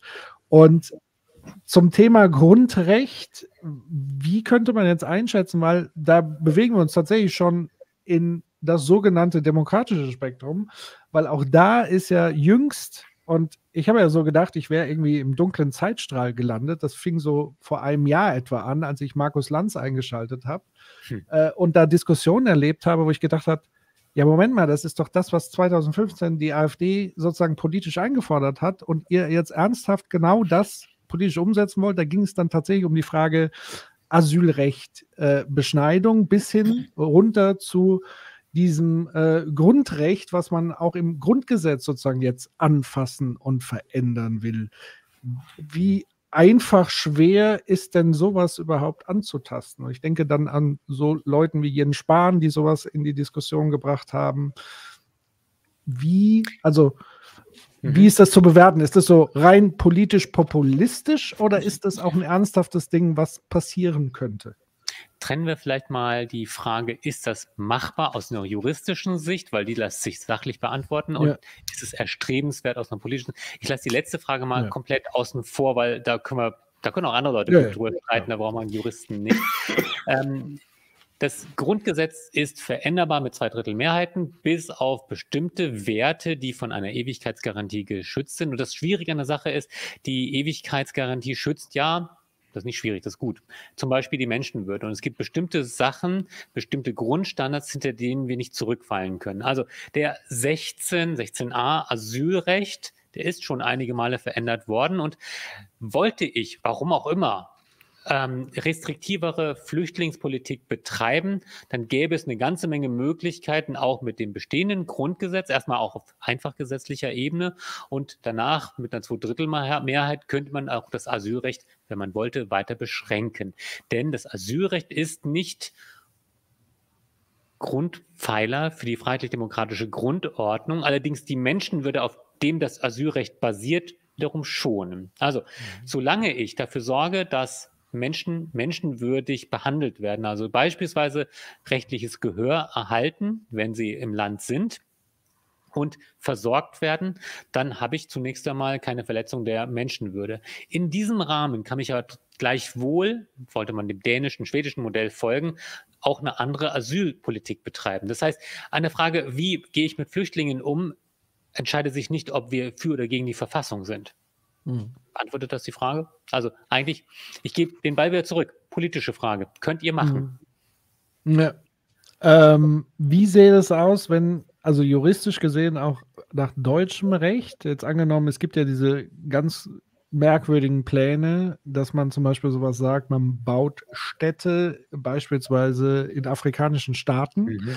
Ähm, wo man sozusagen all das bündelt und dass es sozusagen gar nicht dazu käme, dass die deutschen Boden betreten und dann sozusagen unter dem Würdeaspekt und so weiter sind. Aber aufgrund, dass wir sozusagen politische Aktivitäten anstreben und das vielleicht finanzieren, kann man da irgendwie belangt werden, theoretisch? Oder schwierig? Also solche Pläne sind denkbar und juristisch wahrscheinlich sogar machbar. Allerdings machen sie dann wahrscheinlich keinen Spaß denjenigen, die die Migration begrenzen wollen. Also mal angenommen, wir hätten einen kooperativen Staat, der sagt, bei euch können wir ein paar Behörden errichten. Die Leute kommen hin und stellen dort ihren Asylantrag. Und wenn der abgewiesen wird, dann gehen die wieder nach Hause. Und wenn, er, äh, wenn ihm stattgegeben wird, fliegen sie direkt zum Frankfurter Flughafen und kommen nach Deutschland mit dem Verfahren. Das würde nur funktionieren in den Staaten, aus denen der Migrationsdruck wahrscheinlich nicht besonders groß, groß wäre. Also wahrscheinlich würde das nicht in, Nigeria oder, also, äh, oder in Eritrea stattfinden, ein solches Zentrum, sondern wahrscheinlich in solchen Staaten, aus denen man sowieso nicht flüchten würde. Wir können das ja in Österreich zum Beispiel installieren. Okay, war nicht ganz mhm. ernst gemeint, wir meinten hier was außereuropäisches. Diese Konzepte finden wir zum Beispiel im AfD-Wahlgrundsatzprogramm. Mhm. Und so wie es da drin steht, würde es überhaupt fast keine Auswirkungen haben auf die Migration übers Mittelmeer, weil man würde sich fragen, warum soll ich denn nach Libyen in so ein, äh, so ein Ding gehen, wo ich dann womöglich danach nach äh, Somalia zurückgeschickt werden, wenn ich auch in ein Boot steigen kann. Das heißt, diese, diese Pläne äh, kann man machen auf juristische Weise, sind dann aber nicht besonders gut geeignet, um Migrationsquoten zu verändern. Aber das, das gleiche gilt dann sozusagen für, für dieses Ruanda-Szenario, was ja sozusagen UK tatsächlich jetzt irgendwie, ja. weiß nicht, wie sozusagen das Ergebnis aussieht, aber es ist ja Ruanda. gleichzeitig politisch hier schon wieder aufgegriffen, dass man sagt, wir wollen das Ruanda-Modell. Ähm, und da ganz konkret, also es wäre genau also diese Konstellation. Fallfrage. Ja. Äh, ich habe den Begriff vorhin schon mal gesagt. Fallfrage ist sozusagen die tatsächliche Frage. Mal angenommen, Ruanda wäre ein Land, in dem den Menschen, die dorthin kommen, keine Misshandlungen drohen. Auch nicht mittelbar dadurch, dass sie von Ruanda aus wiederum weitergeschoben werden. Wenn es also eine die Menschenwürde achtende Behandlung wäre, Menschen noch während des laufenden Asylverfahrens nach Ruanda zu schicken oder wenn sie tatsächlich schon ausreisepflichtig sind, dorthin zu schicken, dann könnte man über so etwas nachdenken. Ich habe nur gewisse Zweifel, ob diese Voraussetzungen gegeben sind. Das ist ja auch genau die Kritik an dem britischen Modell gewesen. Ähm, aber vielleicht kann man Ruanda so ertüchtigen, dass sie zu unserer Exklave für Verwaltungsverfahren werden. Ja, also wenn man Menschen, der Menschenwürde entsprechend behandeln würde, dann könnte so etwas auch eine Lösung sein, ja. Es sind ja ganze Orte, teilweise ganze Länder entstanden auf eine ähnliche Art, weil man gesagt hat, okay, das wird jetzt hier unser unser, unser Gefängnisland und so. Ne? Also das, also es ist, also es gibt ja Vorlagen dafür und ja. irgendwie, wenn man das irgendwie juristisch irgendwie so dann herbeibiegen kann und so, es ist halt eher so, und das ist dann wieder die andere, die nicht juristische Frage drumherum, so mhm. dieses what the fuck are we doing here? Also dieses so, genau. was, was geschieht hier drumherum? Also ob ähm, wir uns dafür schämen sollten, sowas zu machen, ist eine andere Frage, aber ja. juristisch gesehen in den Grenzen des Grundgesetzes, die Menschenwürde ist kein so hoher Anspruch. Also die Menschenwürde zu achten, rechtsstaatliche Garantien, wenn die Leute fairen Zugang zum Rechtssystem haben, sobald sie im Land sind und wir sie nicht durch eine Deportation, das wäre es ja dann doch, dem Rechtsweg entziehen, dann ähm, kann man über solche Sachen nachdenken. Aber ja, diskutieren darf man das. Und, und, so ähnlich jetzt, ohne dass ich jetzt eine Frage anschließt, so, ne? Also dieses werden ja eine ganze Reihe anderer Sachen auch so. Also dieses Asylthema, was man ja erst versucht hat, irgendwie so zu konstruieren und dann jetzt quasi darüber jetzt politische Streckengewinne versucht. Mhm. Darüber sieht man ja auch nicht nur die Grenzen des Sagbaren und die Grenzen des Diskutierbaren, sondern auch die Grenzen des politisch so, das kann man vielleicht doch irgendwie durchdrücken. So, also dass dann mhm. ernsthaft, dass wir da heute drüber reden, ist ein Erfolg dieser ganzen Geschichte.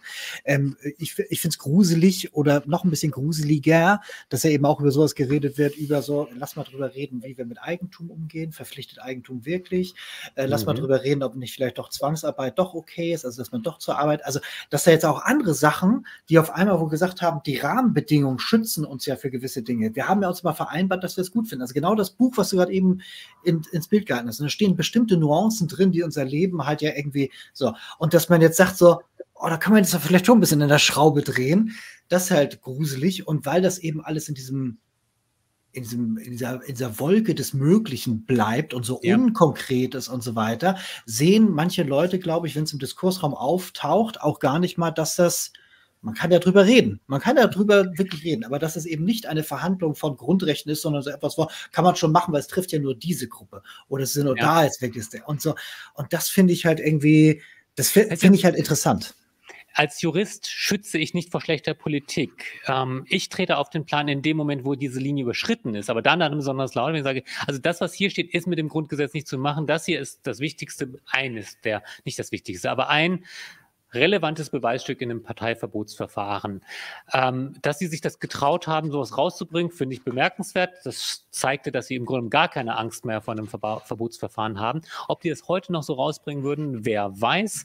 Ähm, man hört ja so einige aber auf der, das, was du beschrieben hast, dass natürlich Sachen sagbar wären, wo man früher gesagt hat, das fassen wir erst gar nicht an. Aber das sind Sachen, wo ein Spektrum, wo man noch ein paar Umdrehungen in der Schraube drehen kann, bevor sie durch ist. Das ist eine politische Frage.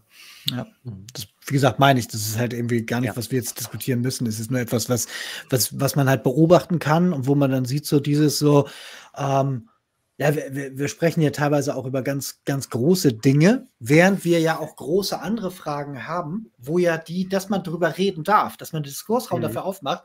Ja, schon auch. Die Frage ist nur, in welche Richtung dreht man die Schraube? So. Und der Diskurs äh, führt ihn teilweise nur in eine Richtung. Und vielleicht müssen wir den kapern und sagen so, okay, wenn er schon sagt, wir können daran schrauben, dann lass doch mal gucken, wie wir das wirklich schaffen. Zum Beispiel jetzt hier, eine, eine, äh, dass wir irgendwie sagen, wir wollen vielleicht doch irgendwie lebenswerte Zukunft noch für unsere Kinder weißt schaffen. Weißt du was, Jens, lass mich mal die andere Seite beleuchten, was auf der linken Seite sagbar geworden ist. Stellen wir uns mal zurück, wir sind ja alle alt genug, dass wir noch Kohl erlebt haben. Ähm, äh, was hat, haben die 80er Jahre bewirkt mit den Grünen, ganz andere Grüne damals, mit der Linkspartei, dass wir über Umweltschutz reden, dass wir über Vermögenssteuer, Erbschaftssteuern, über diese, all diese Sachen reden, was vielleicht bei einer schwarz-gelben Kohl-Regierung auch nicht sagbar war. Also äh, da kann man mhm. wahrscheinlich auch Sachen sagen, wo eine radikale Position allmählich was bewegt hat, wie auf, wie zum Beispiel ähm, Mindesteinkommen. Boah, was war das für eine radikale Idee? Ein Mindesteinkommen, ihr spinnt ja wohl total, das ist ja eine Bevormundung und so weiter. Deutschland geht kaputt. Ja, also, so funktioniert halt Politik. Also ich will jetzt nicht beschwichtigen, aber wir müssen, können schon auch beide Seiten dabei sehen, dass manche Sachen, die sich viel vernünftig sind, allmählich diskutiert werden. Vermögenssteuer haben wir nicht. Aber mhm. es ist jetzt nicht unsagbar, ne? deswegen da, da nur einmal eine persönliche Bemerkung dahingehend, weil das Thema mich auch in letzter Zeit beschäftigt. Ich hätte noch vor kurzem gesagt, so politische Mitte ist so das the place to be so.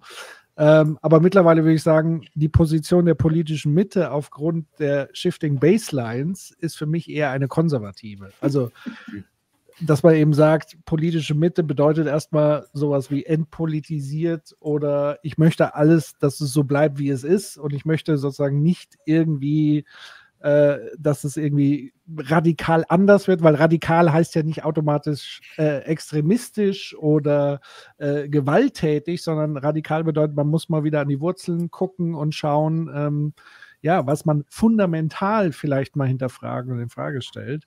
Ähm, und deswegen zeigt uns ja gerade genau das, was so in die eine Seite driftet, dass das ja durchaus funktioniert. Und wie du auch gerade richtig gesagt hast, in den 80er Jahren wurden Positionen, die ich jetzt mal im Sinne von Menschenwürde oder ich sag mal die klassischen demokratischen Grundwerte, Freiheit, Gleichheit, äh, Geschwisterlichkeit, äh, wenn man die radikaler vertreten würde, ähm, dann würde sich vielleicht dann politisch auch einiges wieder anders verändern. Ich mhm. glaube, das ist auch nochmal so ein Ding auf der politischen Ebene, wenn man als Zivilgesellschaft auch was machen will, auch vielleicht radikaler wieder für das Grundrecht, für die Grundrechte, für die Grundwerte, die die Demokratie als Idee mal mitgebracht haben, nämlich Verteilung von Macht. Äh, jeder ist und jede ist gleichwertig und so weiter, dass man, also man wirkt ja heute schon fast äh, als linksradikal, wenn man sozusagen einfach nur demokratische Grundwerte adressieren möchte. Das mhm. ist ja mittlerweile so der Fall, dieses Shifting Baseline-Prinzip. Ähm, aber kommen wir so ein bisschen auf die Zielgeraden. Ähm, mhm. Zwei Fragen noch äh, aus, aus äh, dem Chat und wir haben ein paar zwischendrin immer noch aufgegriffen und einer hat irgendwie geschrieben, das war so inhaltlich dicht, er hat gar keine Fragen mehr. So vielen Dank für das informative Gespräch. Aber zwei sind tatsächlich noch offen. Frage 1 von Nicole ist, kann ich als Privatperson gegen eine Gesetzesänderung klagen? Wenn ja, wo mache ich das? Also theoretisch ja. Ähm, es gibt, und das ist das Tolle an unserem Rechtsstaat, es gibt verfassungsrechtliche Instrumente, mit denen man gegen ein Gesetz, zum Beispiel mit einer Verfassungsbeschwerde oder in Bayern, da, da ist jetzt Bayern tatsächlich voraus, was dieses Instrument betrifft, mit der Popularklage gegen ein bayerisches Gesetz klagen kann, wenn ich vorbringe, dass mich dieses Gesetz in meinen Grundrechten verletzt. Und ganz viele wichtige Verfassungsgerichtentscheidungen basieren genau auf solchen Verfassungsbeschwerden von jedermann. Also dass nur eine besondere Regierung, ein Organ, Fraktion, was auch immer ein Verfassungsgericht anrufen kann, ist nur bei bestimmten Klagearten. Aber die Verfassungsbeschwerde steht jedermann offen. Voraussetzung ist, dass man den ordentlichen Rechtsweg erschöpft hat. Also man hat die sogenannte Subsidiarität. Aber eine Verfassungsbeschwerde ist gegen Gesetze möglich.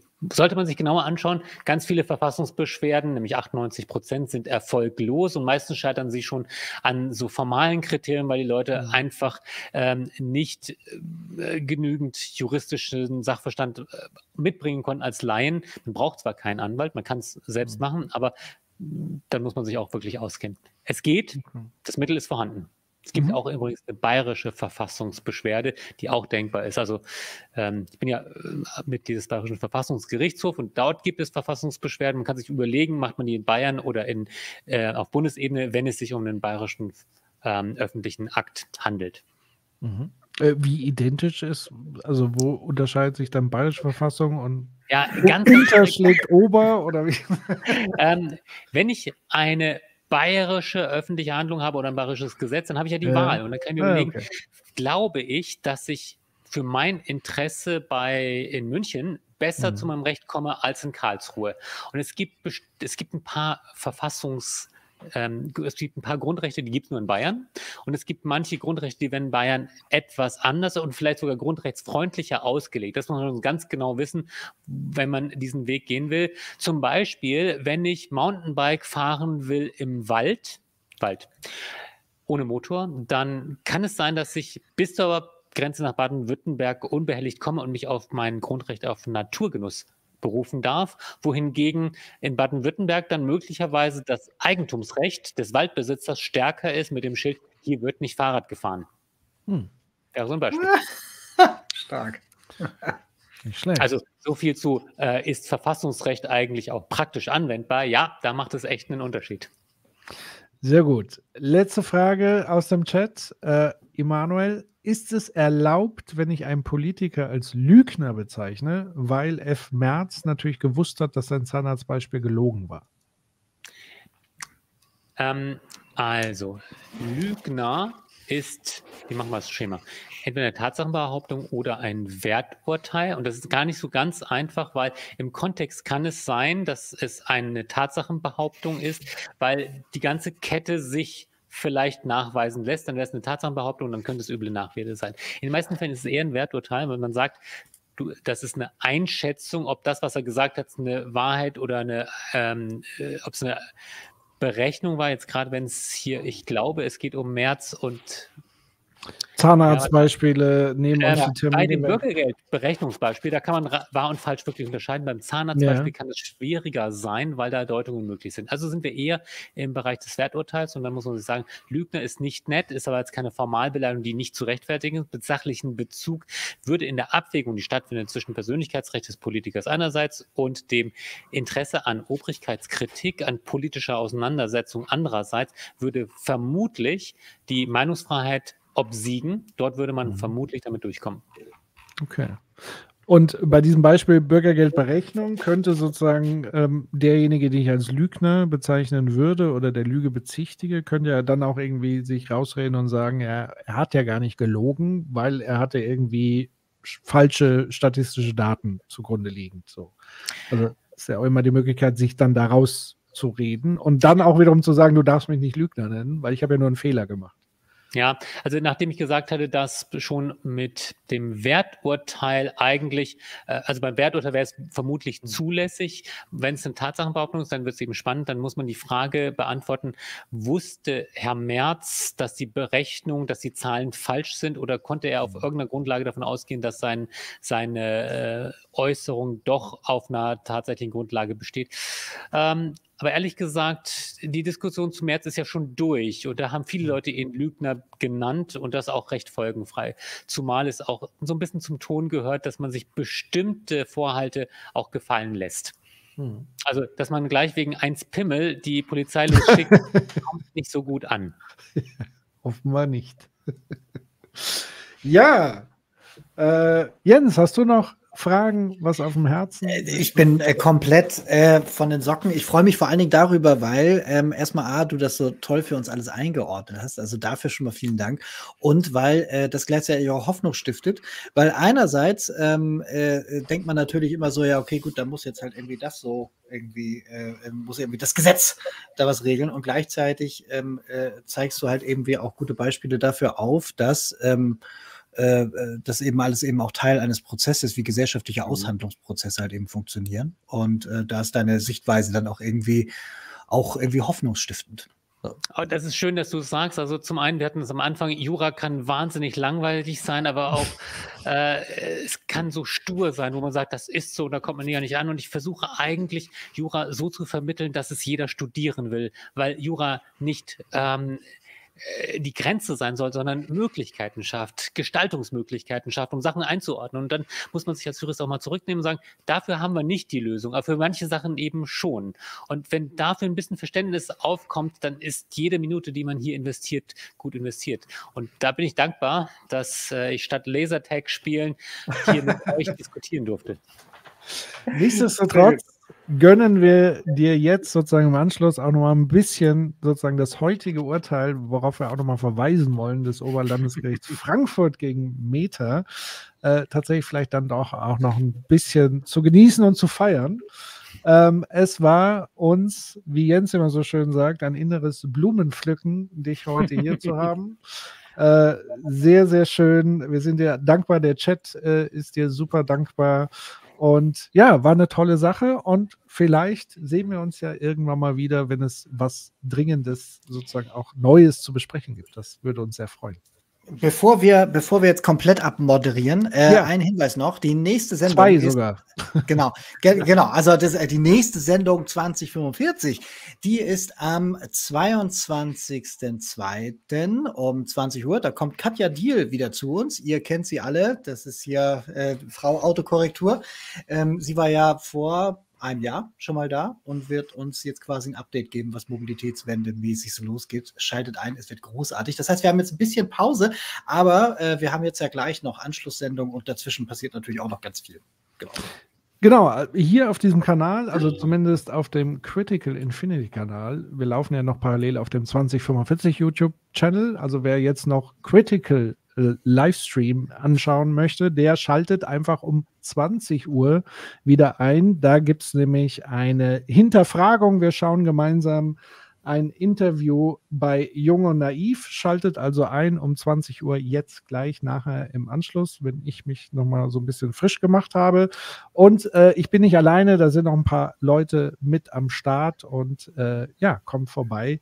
Danke, dass ihr dabei wart, zugeschaut habt. Und hier hat wieder jemand geschrieben, ihr habt noch immer noch viel zu wenig Zuschauer. Ja, auch daran könnt ihr was verändern, indem ihr es einfach immer weiter sagt und denen, die, denen ihr es weiter sagt, sagt, äh, wenn es euch gefällt, sagt das bitte auch weiter. So funktioniert das hier. In diesem Sinne, euch allen einen schönen Abend. Den Rest von euch oder ein paar von euch sage ich bis gleich.